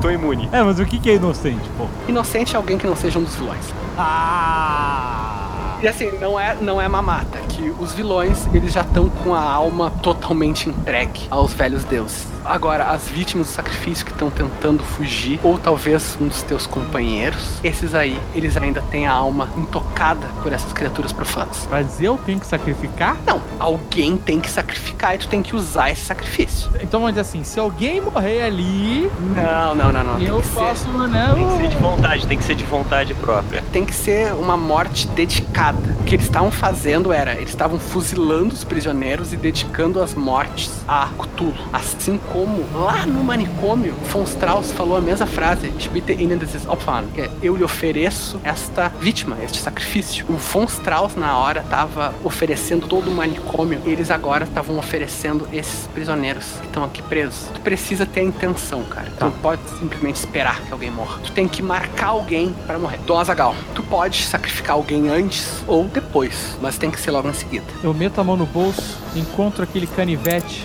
eu tinha achado e tinha me colocado num dilema. E agora eu entendi por que, que ele tava aqui. Não era para ferir Abigail, era para salvar o mundo. o Búfalo tá perto de mim? Porra, o Búfalo, cara, o Búfalo correu lá pra baixo pra perseguir os nazistas que foram pegar os aviões. Quem tá mais perto de ti é o O'Flanagan e um prisioneiro que caiu, que tentou correr e caiu, tropeçou numa pedra. Vou fazer o ritual. Faz um teste de Cthulhumitos. 13. Dom Azagal, começa a entoar as palavras do Necronômico. Eu invoco a chave e o portal. Eu conclamo o mensageiro para anunciar minhas palavras. Eu desperto o sumo sacerdote de seus sonhos de morte em Helie. Ya! Nianatotep! Ya! Yoxotot! Ya! Cthulhu! Ouvi, Senhor, a intercessão de Nianatotep e de todos os escravos que incessantemente vos servem. Deus da loucura e da desgraça, afastai a nossa soberba. Deus da escravidão e do nada, desligai os laços com a humanidade. Eu te esconjuro, Cthulhu, pois de ti não sou digno. Reconhece a insignificância deste mundo que teme e rejeita a tua dádiva. Afasta-te deste verme que os deuses notaram em seu ódio, que roga por um momento a mais na mentira que o cega. Eu lhe dou uma vida meu senhor Cthulhu, para que poupe todas as outras, eu vos ofereço este sacrifício! Ô Flanagan! Que que é, seu velho? Sua vida, ô Flanagan, tem que servir para mais alguma coisa além de buscar consolo no fundo de uma garrafa. Tô aqui fazendo churrasco de wurst. Deus está te aguardando, ô Flanagan, de braços abertos. E vou cortar meu pescoço. Nossa! Fiz o sacrifício. Caralho. Não. Dom Azagal, tu vai fazer o teu último teste de vontade. Isso é um ato de abnegação. Talvez nem mesmo o sacerdócio tenha te preparado. Tua fé vai ter que ser maior que o teu próprio instinto de sobrevivência. O que é divino em ti tem que ser maior do que o que é humano. Vai lá. 17. Dom Azagal, tu sente só quando a lâmina da faca toca a pele do teu pescoço. Uma dor aguda que logo se espalha. Tu tá com um olhar fixo no Jimmy O'Flanagan, o único dos teus companheiros que tá perto. Tu não sente mais nada, exceto um certo calor que tu interpreta como sendo toque Deus chegando a ti, ou pode ser simplesmente o sangue se derramando pelo teu peito e logo sendo lavado pela chuva gelada. A energia mística do Necronômico flui através do cadáver do Azagal. Ele estrebucha algumas vezes. As páginas do Necronômico folheiam sozinhas de um lado pro outro. Todos vocês ouvem na cabeça.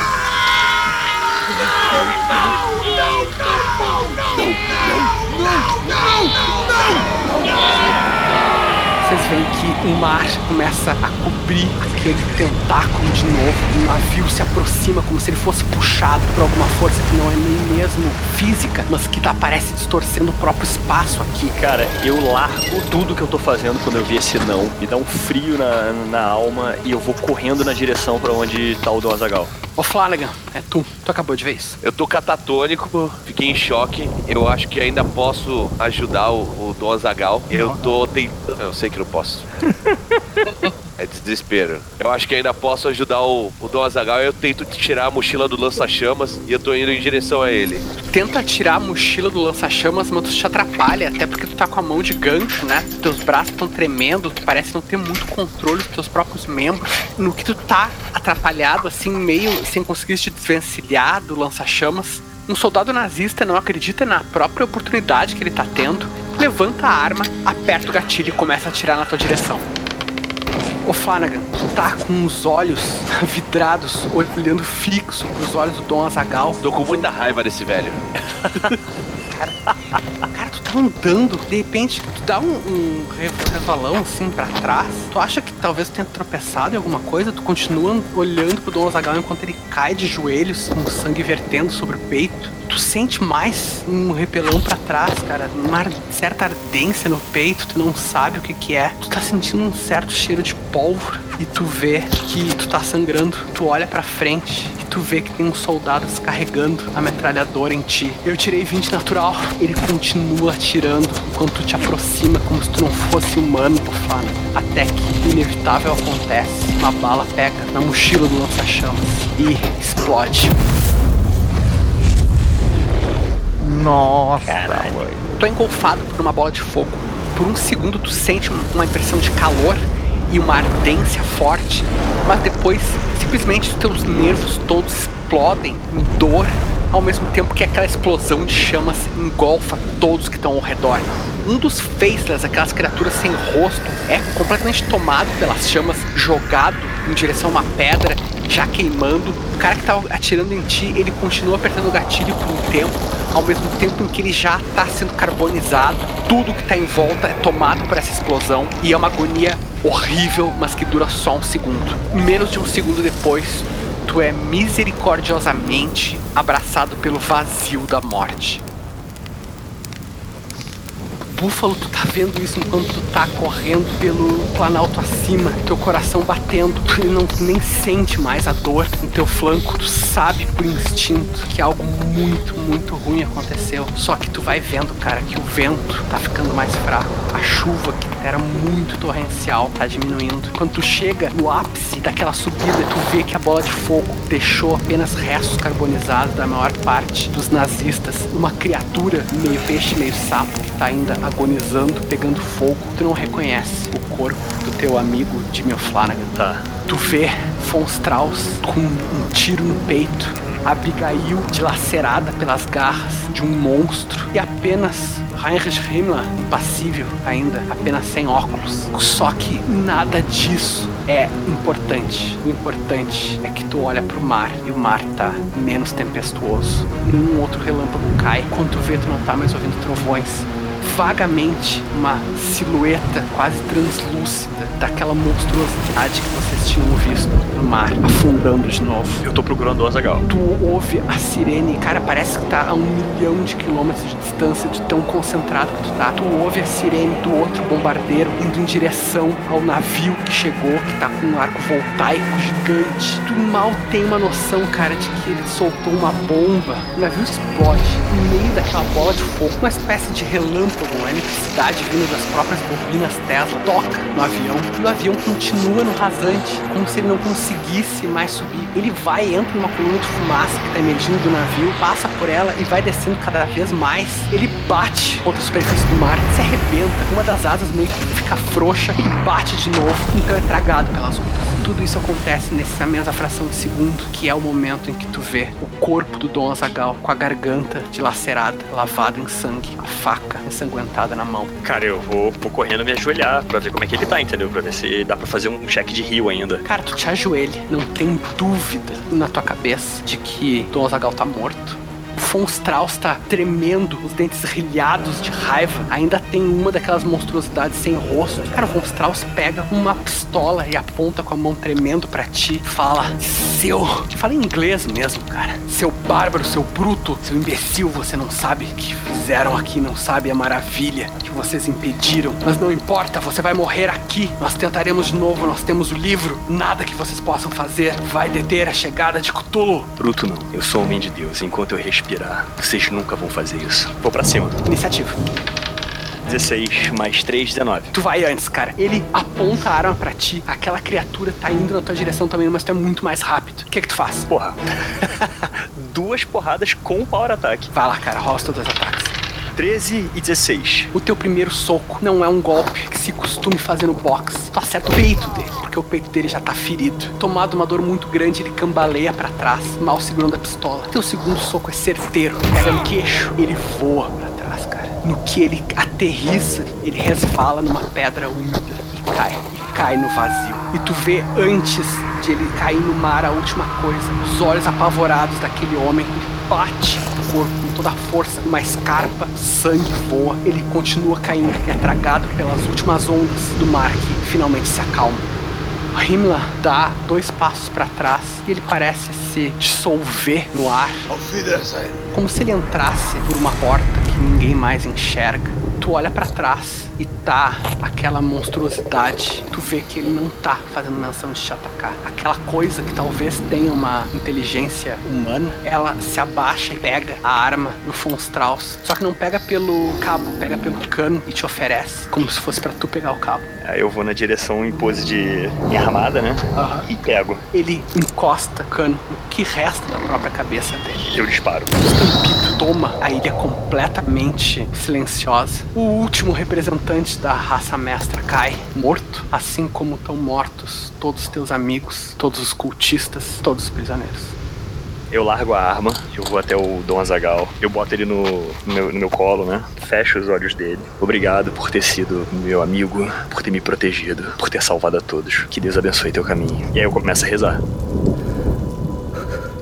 Pai Santo, Deus eterno e todo-poderoso, nos vos pedimos por Javier Francisco Azagal, que chamastes nesse dai-lhe a felicidade, a luz e a paz, que a sua alma nada sofra, e vos digneis ressuscitá-lo como os vossos santos no dia da ressurreição e da recompensa. Perdoai-lhe os pecados para que alcance junto a vós a vida imortal no reino eterno. Por Jesus Cristo, vosso Filho, na unidade do Espírito Santo. Amém. Deito o corpo dele no chão, cubro ele com um casaco, procuro algum tipo de pano, tecido no chão, enrolo o Necronomicon. Tu põe as mãos no Necronômico pra enrolar ele num pano, como tu falou. Tu vê que ele treme e tu ouve na tua cabeça a voz do Necronômico. Ele fala: Você quer Dom Azagal de volta? Eu posso lhe oferecer. Eu posso lhe oferecer sua vida antiga de volta. Amigos de volta. Que você perdeu. Tudo pode ser seu de novo. Ser simples mais uma vez. Você quer tudo de volta, não quer? Você quer que eu sei. Dom Azagal pode ou seria bom ouvir a voz dele agora mesmo? Mesmo se fosse um som te chamando de burro, não seria bom sentir um tapa? Peça, peça, apenas peça e tudo será seu. Você não entendeu nada, não é? Dom Azagal está com Deus. E eu também. Não tem nada que você possa oferecer. Você perdeu. Deus ganhou. Fecha o livro. Búfalo, tu fecha o livro, enrola ele num pano, te levanta. Meus amigos, o sacrifício de vocês não será em vão. Cada parte de mim, cada gota do meu suor e sangue será dedicado a proteger o mundo deste livro profano. Pervoia-me. Tu olha em volta, tu vê que tem um pequeno cais ali, né? Afinal, as pessoas precisavam chegar aqui de alguma maneira. Tem um barco pequeno ali atracado, mas pouco mais que uma lancha. Talvez seja uma maneira de tu voltar para casa.